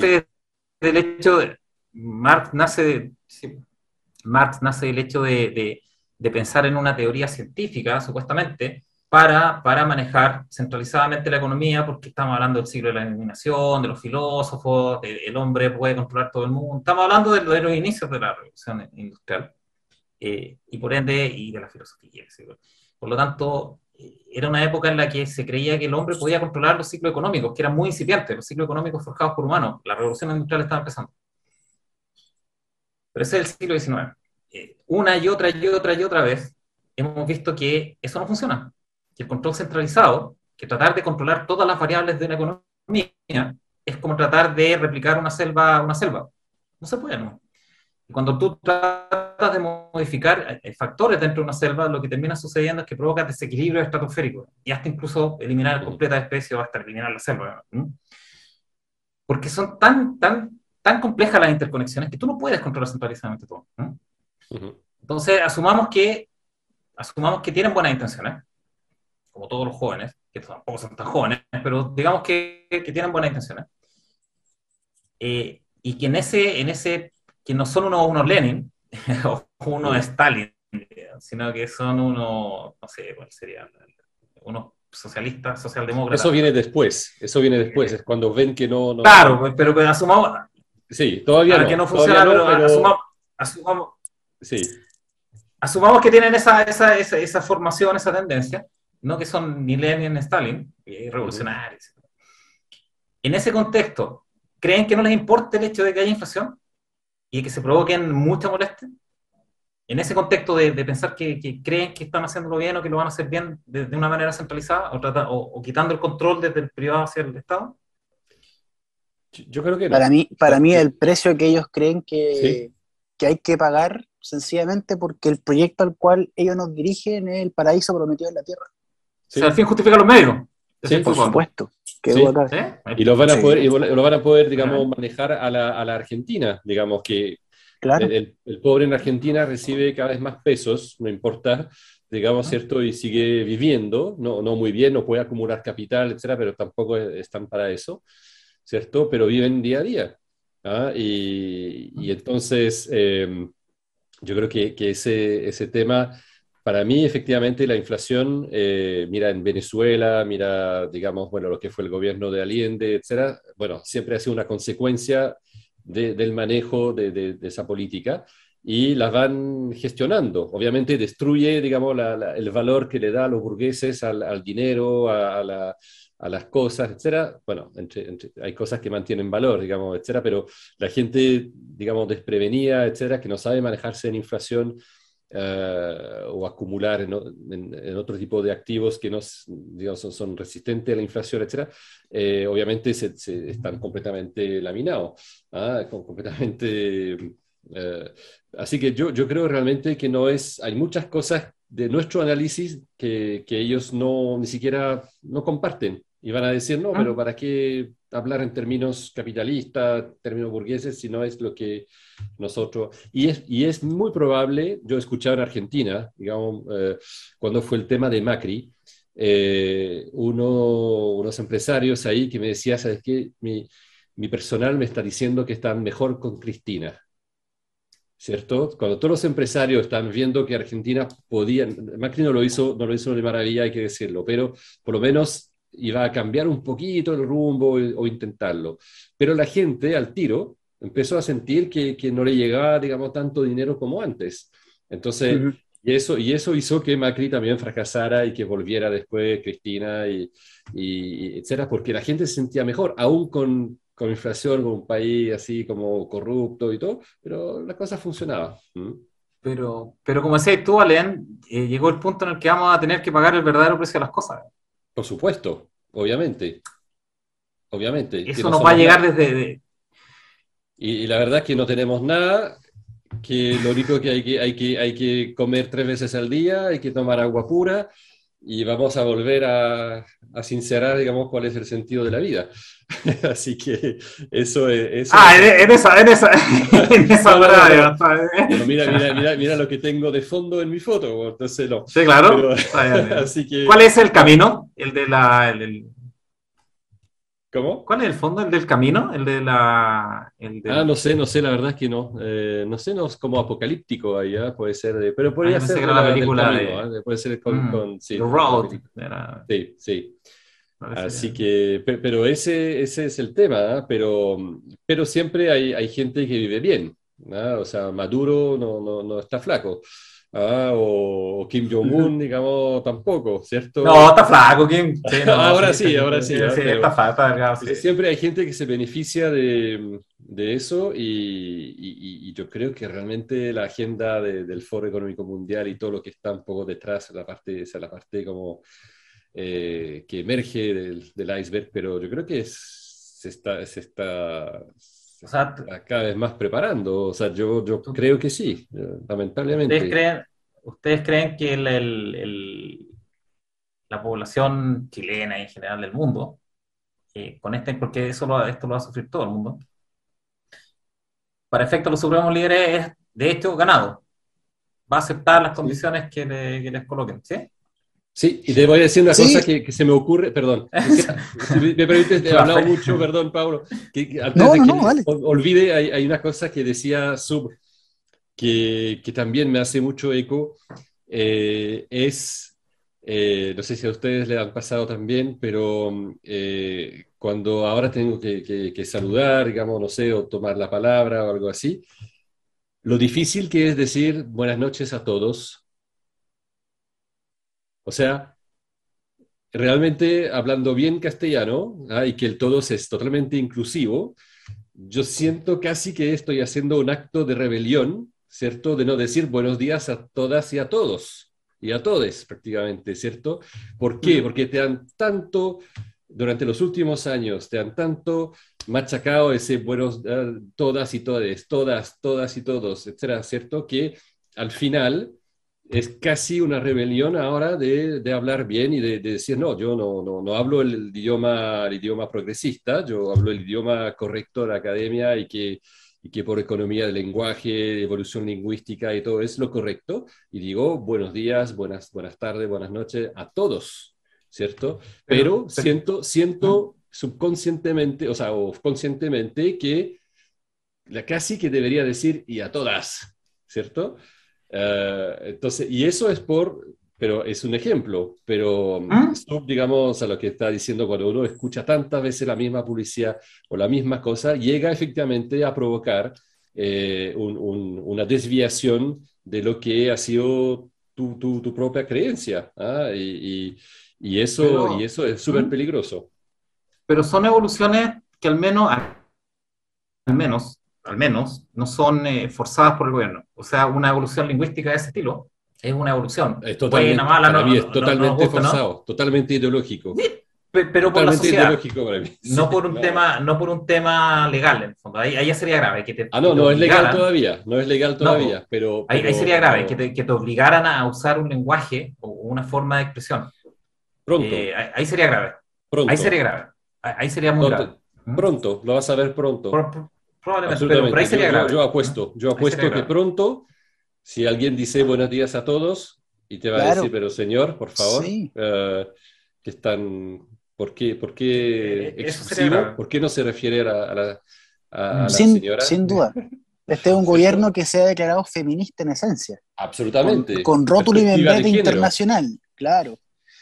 Eh, y para cerrar el argumento del, y con esto ya pasamos a los mercados con sub, del por qué, en mi opinión, de verdad que no les importa nada Primero, Camila Vallejo ya le está poniendo presión a Marcel diciendo que la promesa de los 400 mil pesos como sueldo mínimo de aquí a fin de año va. Nació de ella, no nació de Marcel ni nació del presidente.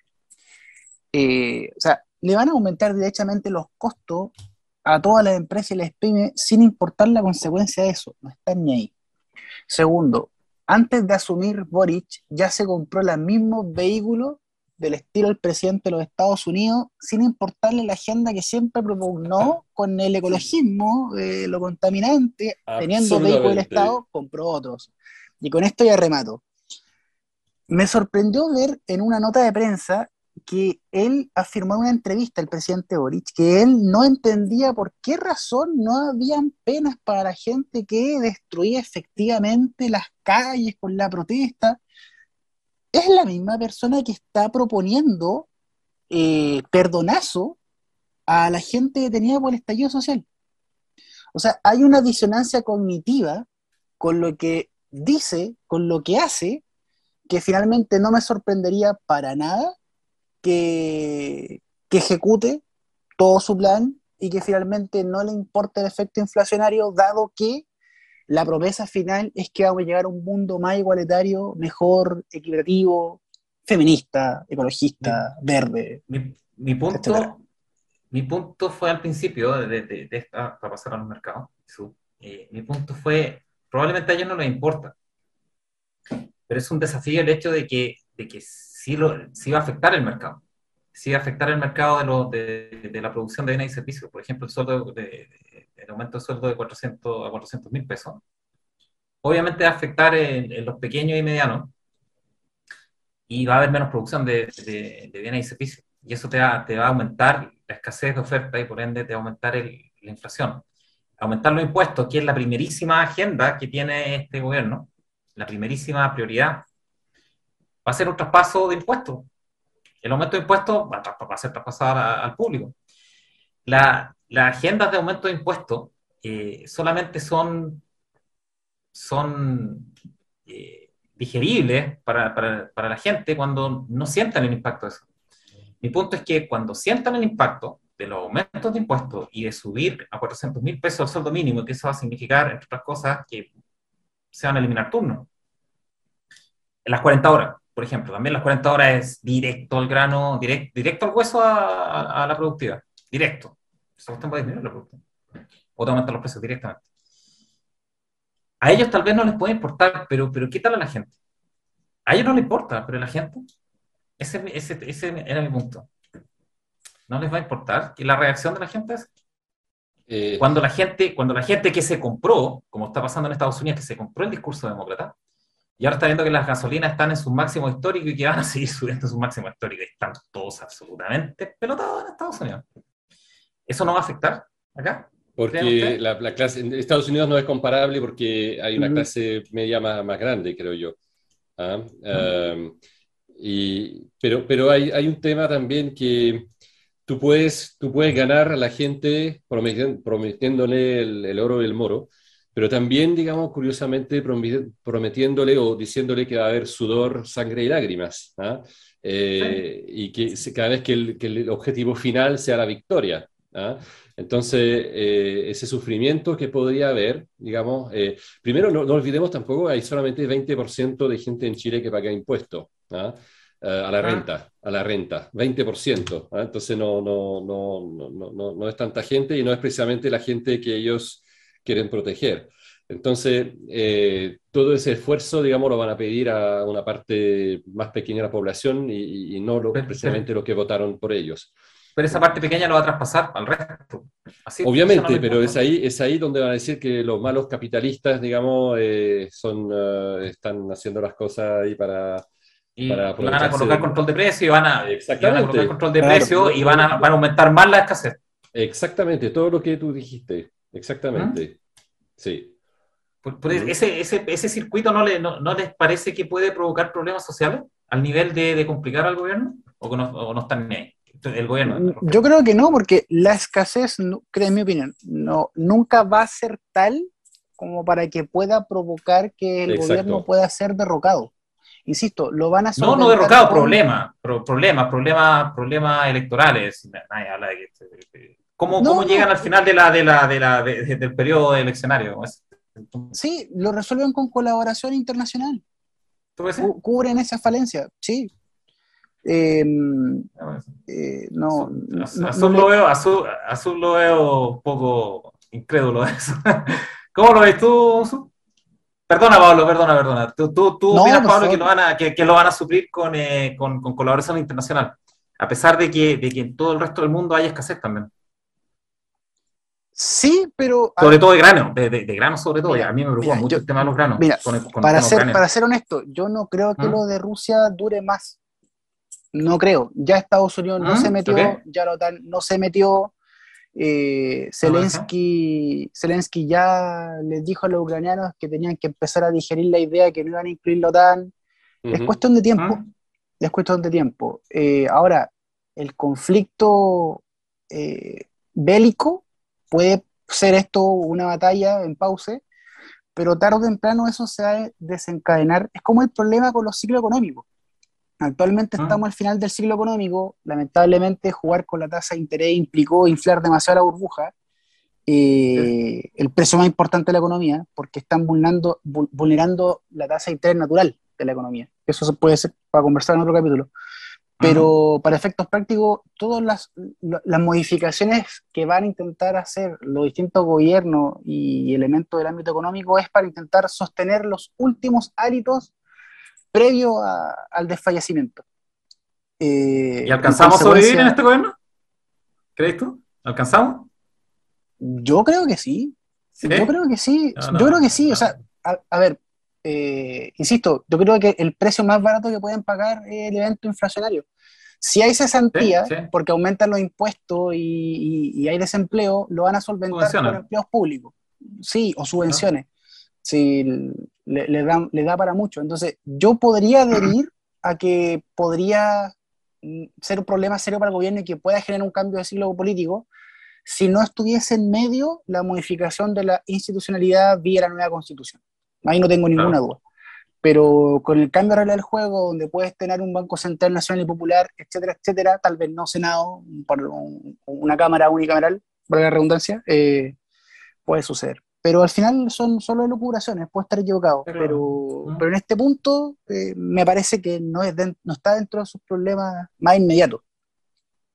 O sea, está para que estamos en territorios completamente desconocidos en todos los ámbitos posibles. Yo, eh, una cuestión que de loco, digamos, internacionalmente, lo que conversamos al principio, geopolíticamente, económicamente. Si es que puede ser, todo puede ser. Salvo que todos vamos, vayamos hacia allá más rápido que uno lo puede pensar, quién sabe. claro, aún falta Taiwán. Sí, China, Taiwán, sí. Oye, Zuc, que vamos con los mercados, tu, tu, sección favorita, y quiero ver la tasa de interés de la interbancaria, concha. Bueno. Impresionante. Vamos.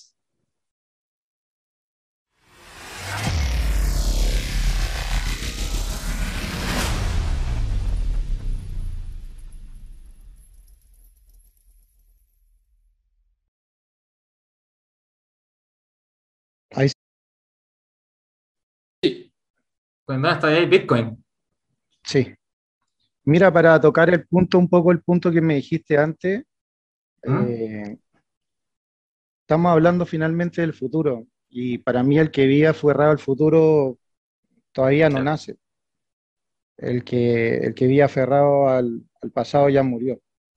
Así que hay que tratar de botar la basura la basura que tenemos ahora, tratar de votarla y, ¿Ah? y, votar todo lo que tenemos que, que, nos evite estar en el momento presente, ¿cachai? Que en el aquí y ahora. Eso finalmente es lo único importante.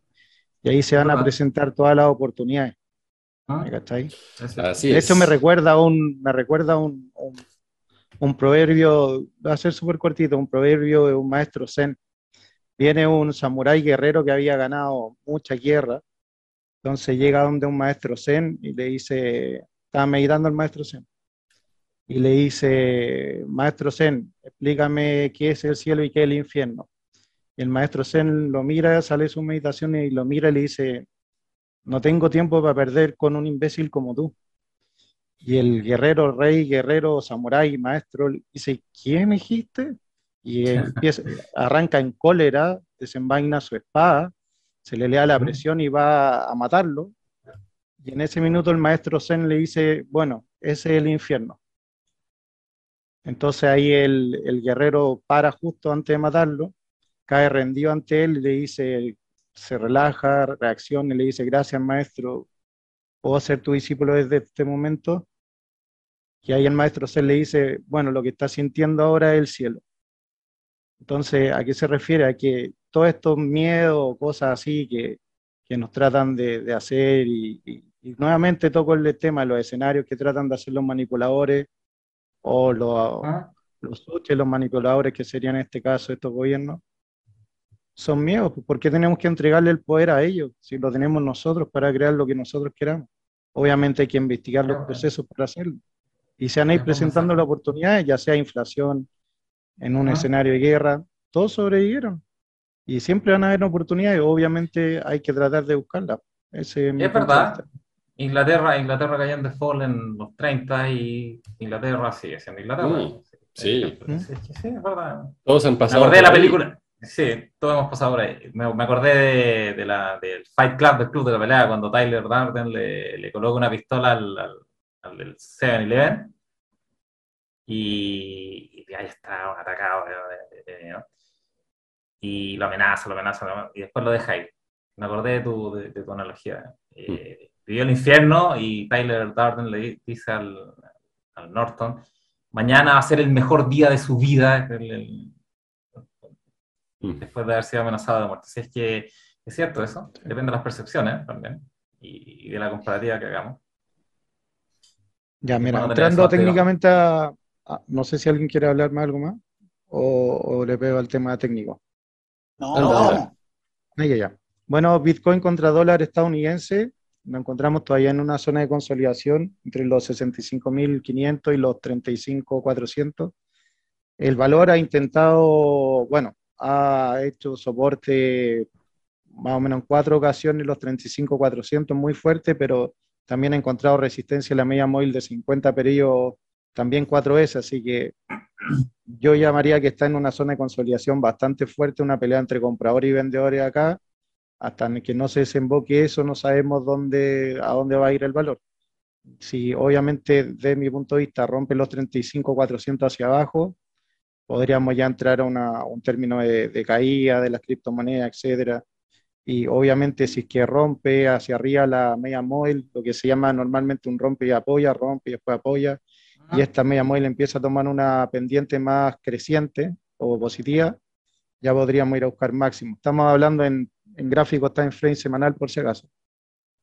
Eh, eso, no sé si quieren opinar algo usted con Bitcoin. ¿Y, cómo lo ves la, en, el, en, el, en, el, el ambiente en el ambiente de criptomonedas? Eh, ¿Cómo lo ven? ¿Tú, tú te manejas más en eso, porque lo, lo ven como algo como una pausa en, en, la subida, es algo que, que, esperan que, que, después explote, ya se consolidó. Claro que si nos, fijamos hacia atrás, estamos en una, yo le llamo zona 2, cuando es muy creciente el movimiento ah. sobre la media móvil con una media móvil creciente y después siempre hay, en todos los valores, cuando caen también se empiezan a formar estas zonas de consolidación, canales, llamémoslo así, donde el valor no se sigue, puede ser time frame diario, de una hora, dependiendo qué tipo de trader puede hacer cada uno, lo acomode.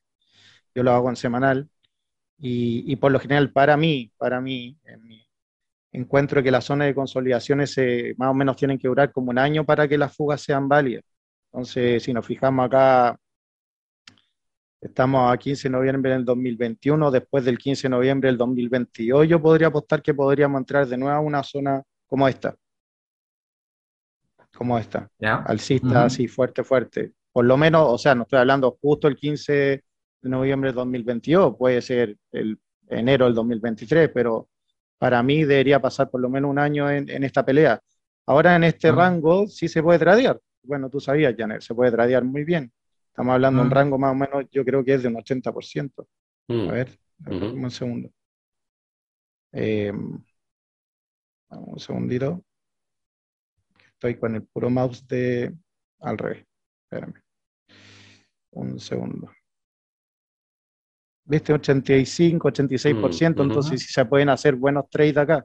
Pero yo creo que estos trades, lo que haría yo y lo que voy a hacer yo también, es salir cuando se vaya acercando a máximo y después ir a buscando, a ir a buscando estos, estos soportes acá.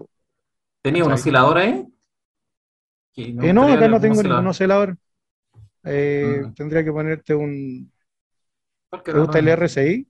Ah, no, pues sí, la hora es otro. Eh, ese índice de fuerza relativa. Yo ocupo RSI. Dale, no sé cómo tú lo seteas. Yo lo seteo de otra forma.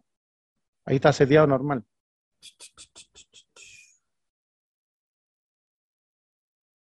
Está seteado con 14 periodos acá. No se ve en divergencia. Está como, están siguiendo el precio el Quería ver si hay alguna divergencia. Mm. Está, siguiendo el precio. Generalmente estos son indicadores LAC. Te, te avisan, te, te, confirman una tendencia, no, no, no, anticipan, salvo que hayan divergencia. Ahí, ahí se suele usar como, como, anticipación. Pero no, pero, mm, pero, no hay ninguna divergencia. O sea, tú lo ves como, como un rango. Te va, a estar en rango. para mí va a ranguear por lo menos mm, para mí, un año, eh, acá, en estos, Ya. en estos valores. Yo, lo que Ajá. yo creo, puede que Sí, sí. mañana, no sé, Rusia y todo el, el juego que está por allá diga que la toma Oye, de sí. reserva mundial y explota. po. Oye, alguien se está forrando. A- a- alguien se está forrando. Habla Putin, pa, habla Zelensky, pu, habla. Se, va- se pasó. eh. Alguien se está forrando. A dos manos, a dos bolsillos. Increíble. Sí, Como mueven los mercados, nunca he visto una así. sí. Bueno, después tengo Ethereum, pero un poquito lo mismo, así que eso lo salto por Ah, bueno, temas de tiempo. ¿Mm? Eh, dólar con, con peso chileno. ¿Mm? Eh, lo que hemos hablado hartas veces, el, la zona de compra está muy fuerte en los 796, 800, muy fuerte, muy, muy fuerte. Eh, para mí todavía, para alguien que hubiera entrado abajo, todavía es para estar en largo y está sobre la media móvil con pendiente positiva. Obviamente se está lateralizando un poquito más la media móvil, si es verdad, ¿Mm? pero un swing trader que opere una o dos veces al año fácilmente podría estar todavía en dólares. Eh, eso, pero no, yo no veo nada más interesante hasta que no pase esta resistencia Mm.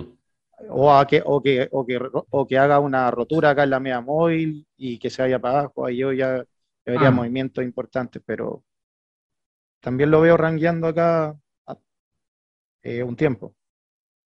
No sé qué opinas tú, Bastián. Está presionando hacia abajo.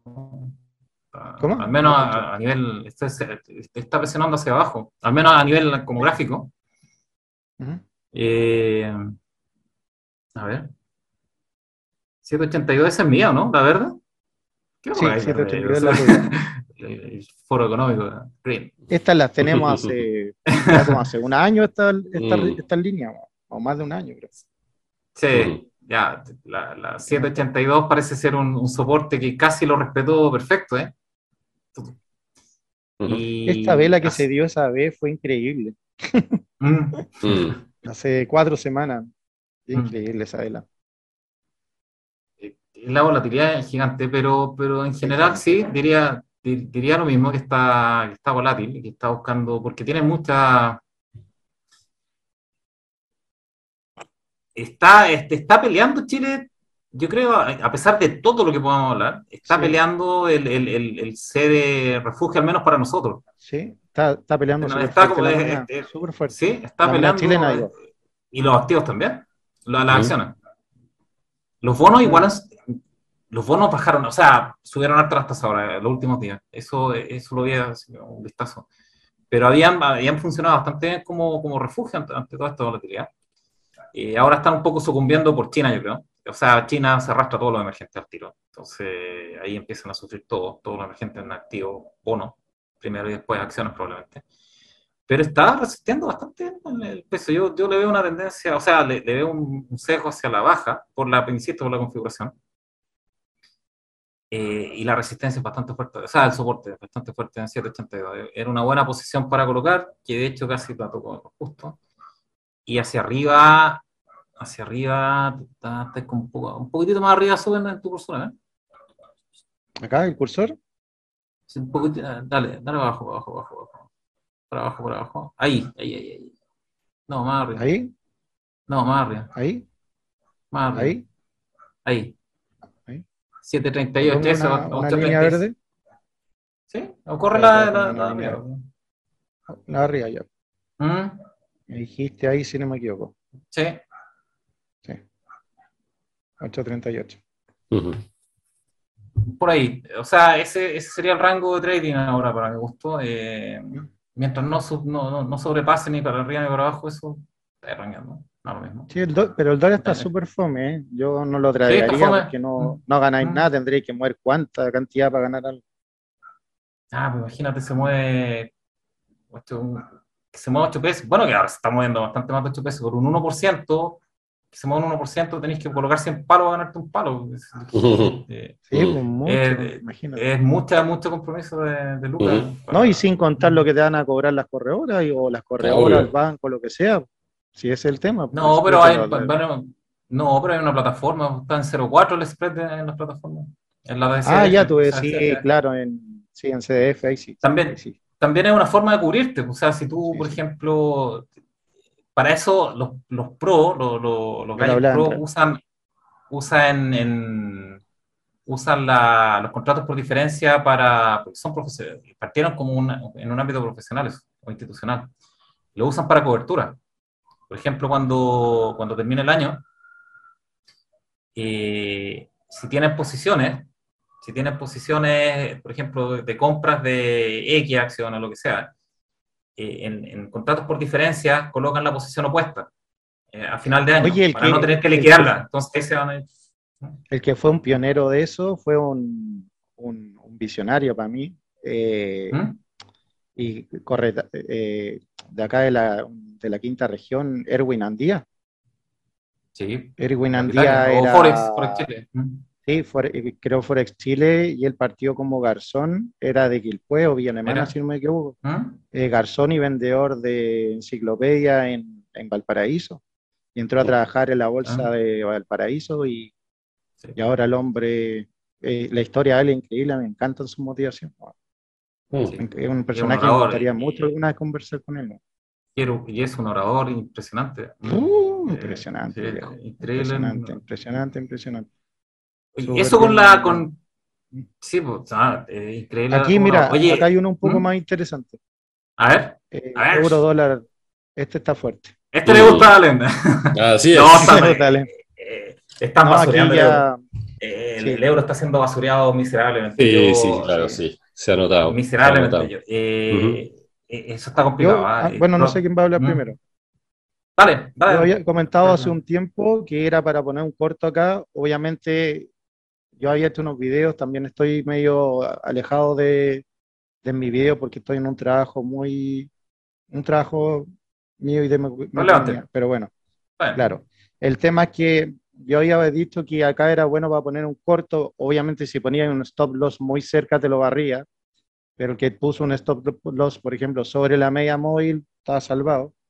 Y bueno, al final el movimiento siguió y para mí ya tomó la tendencia, acompañado absolutamente con la media móvil decreciente, así que nada más que decir a mí técnicamente, no quiero darle adjetivo calificativo al movimiento, prefiero hablarlo más técnico. Antes dejo los adjetivos calificativos a ti, a Janet, económico más que nada. Basureo, sería el término técnico.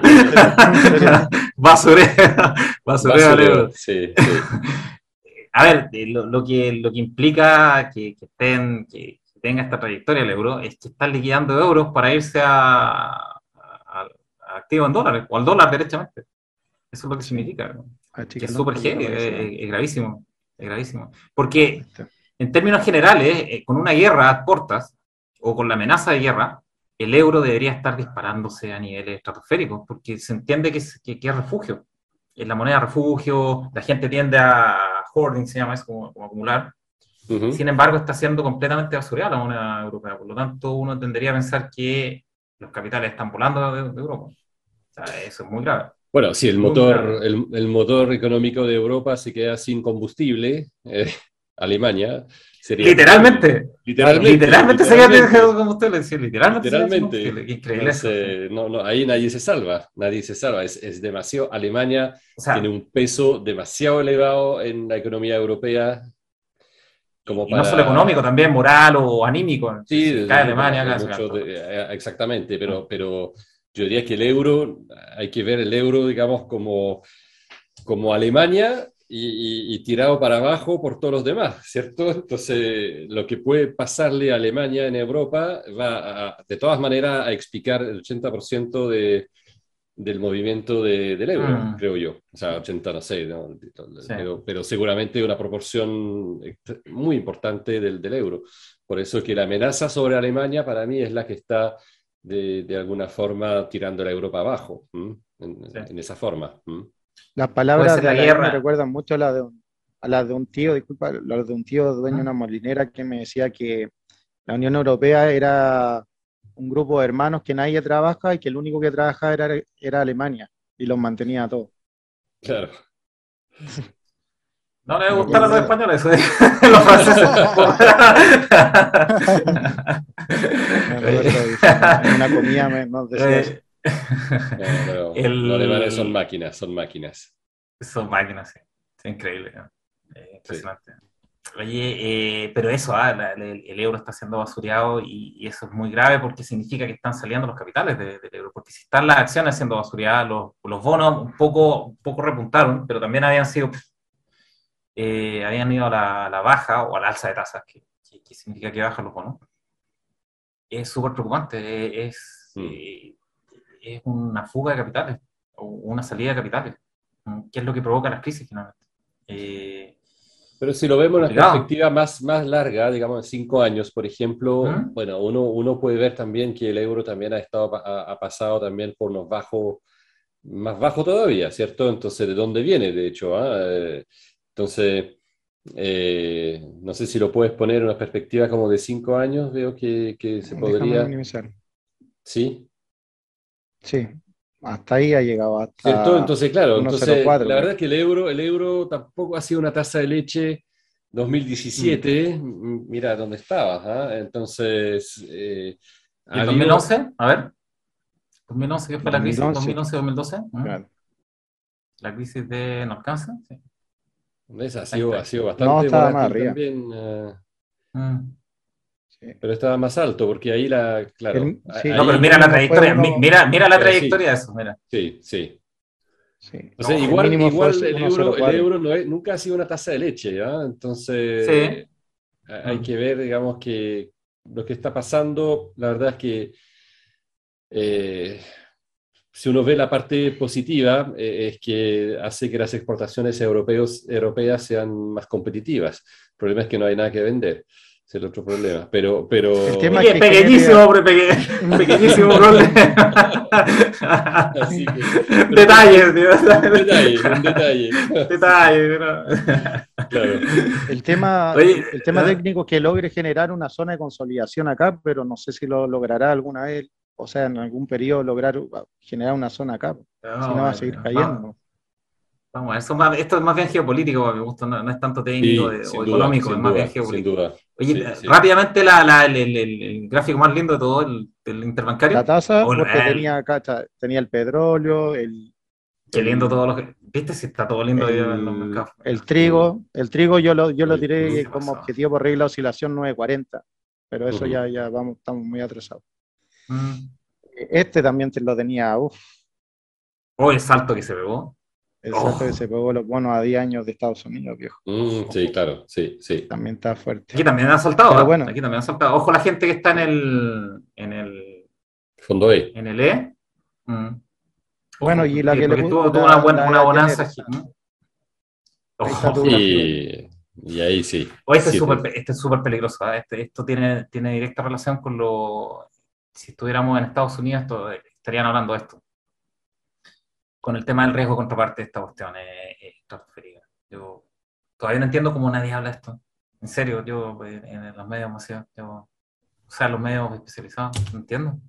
¿Qué, qué onda? No cacho. Es- esta cuestión es gravísima. Eh, eh, esto es la confianza en el banco en, eh, en invertido. Eh, la Se- confianza en los según bancos, entre los bancos Unidos está- subió un poquito. la Las interbancaria. primas, de, las primas de riesgo, me parece. Sí, sí. Mm. sí. Están en dos y tanto. que Está lo, lo que estaba mostrando antes. de su- Pero esta es como la Mira, confianza en ver inverso de los bancos. Mira, esto quería mostrarle un poquito.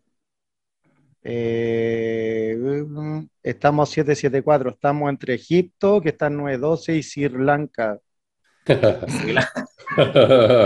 en la interbancaria.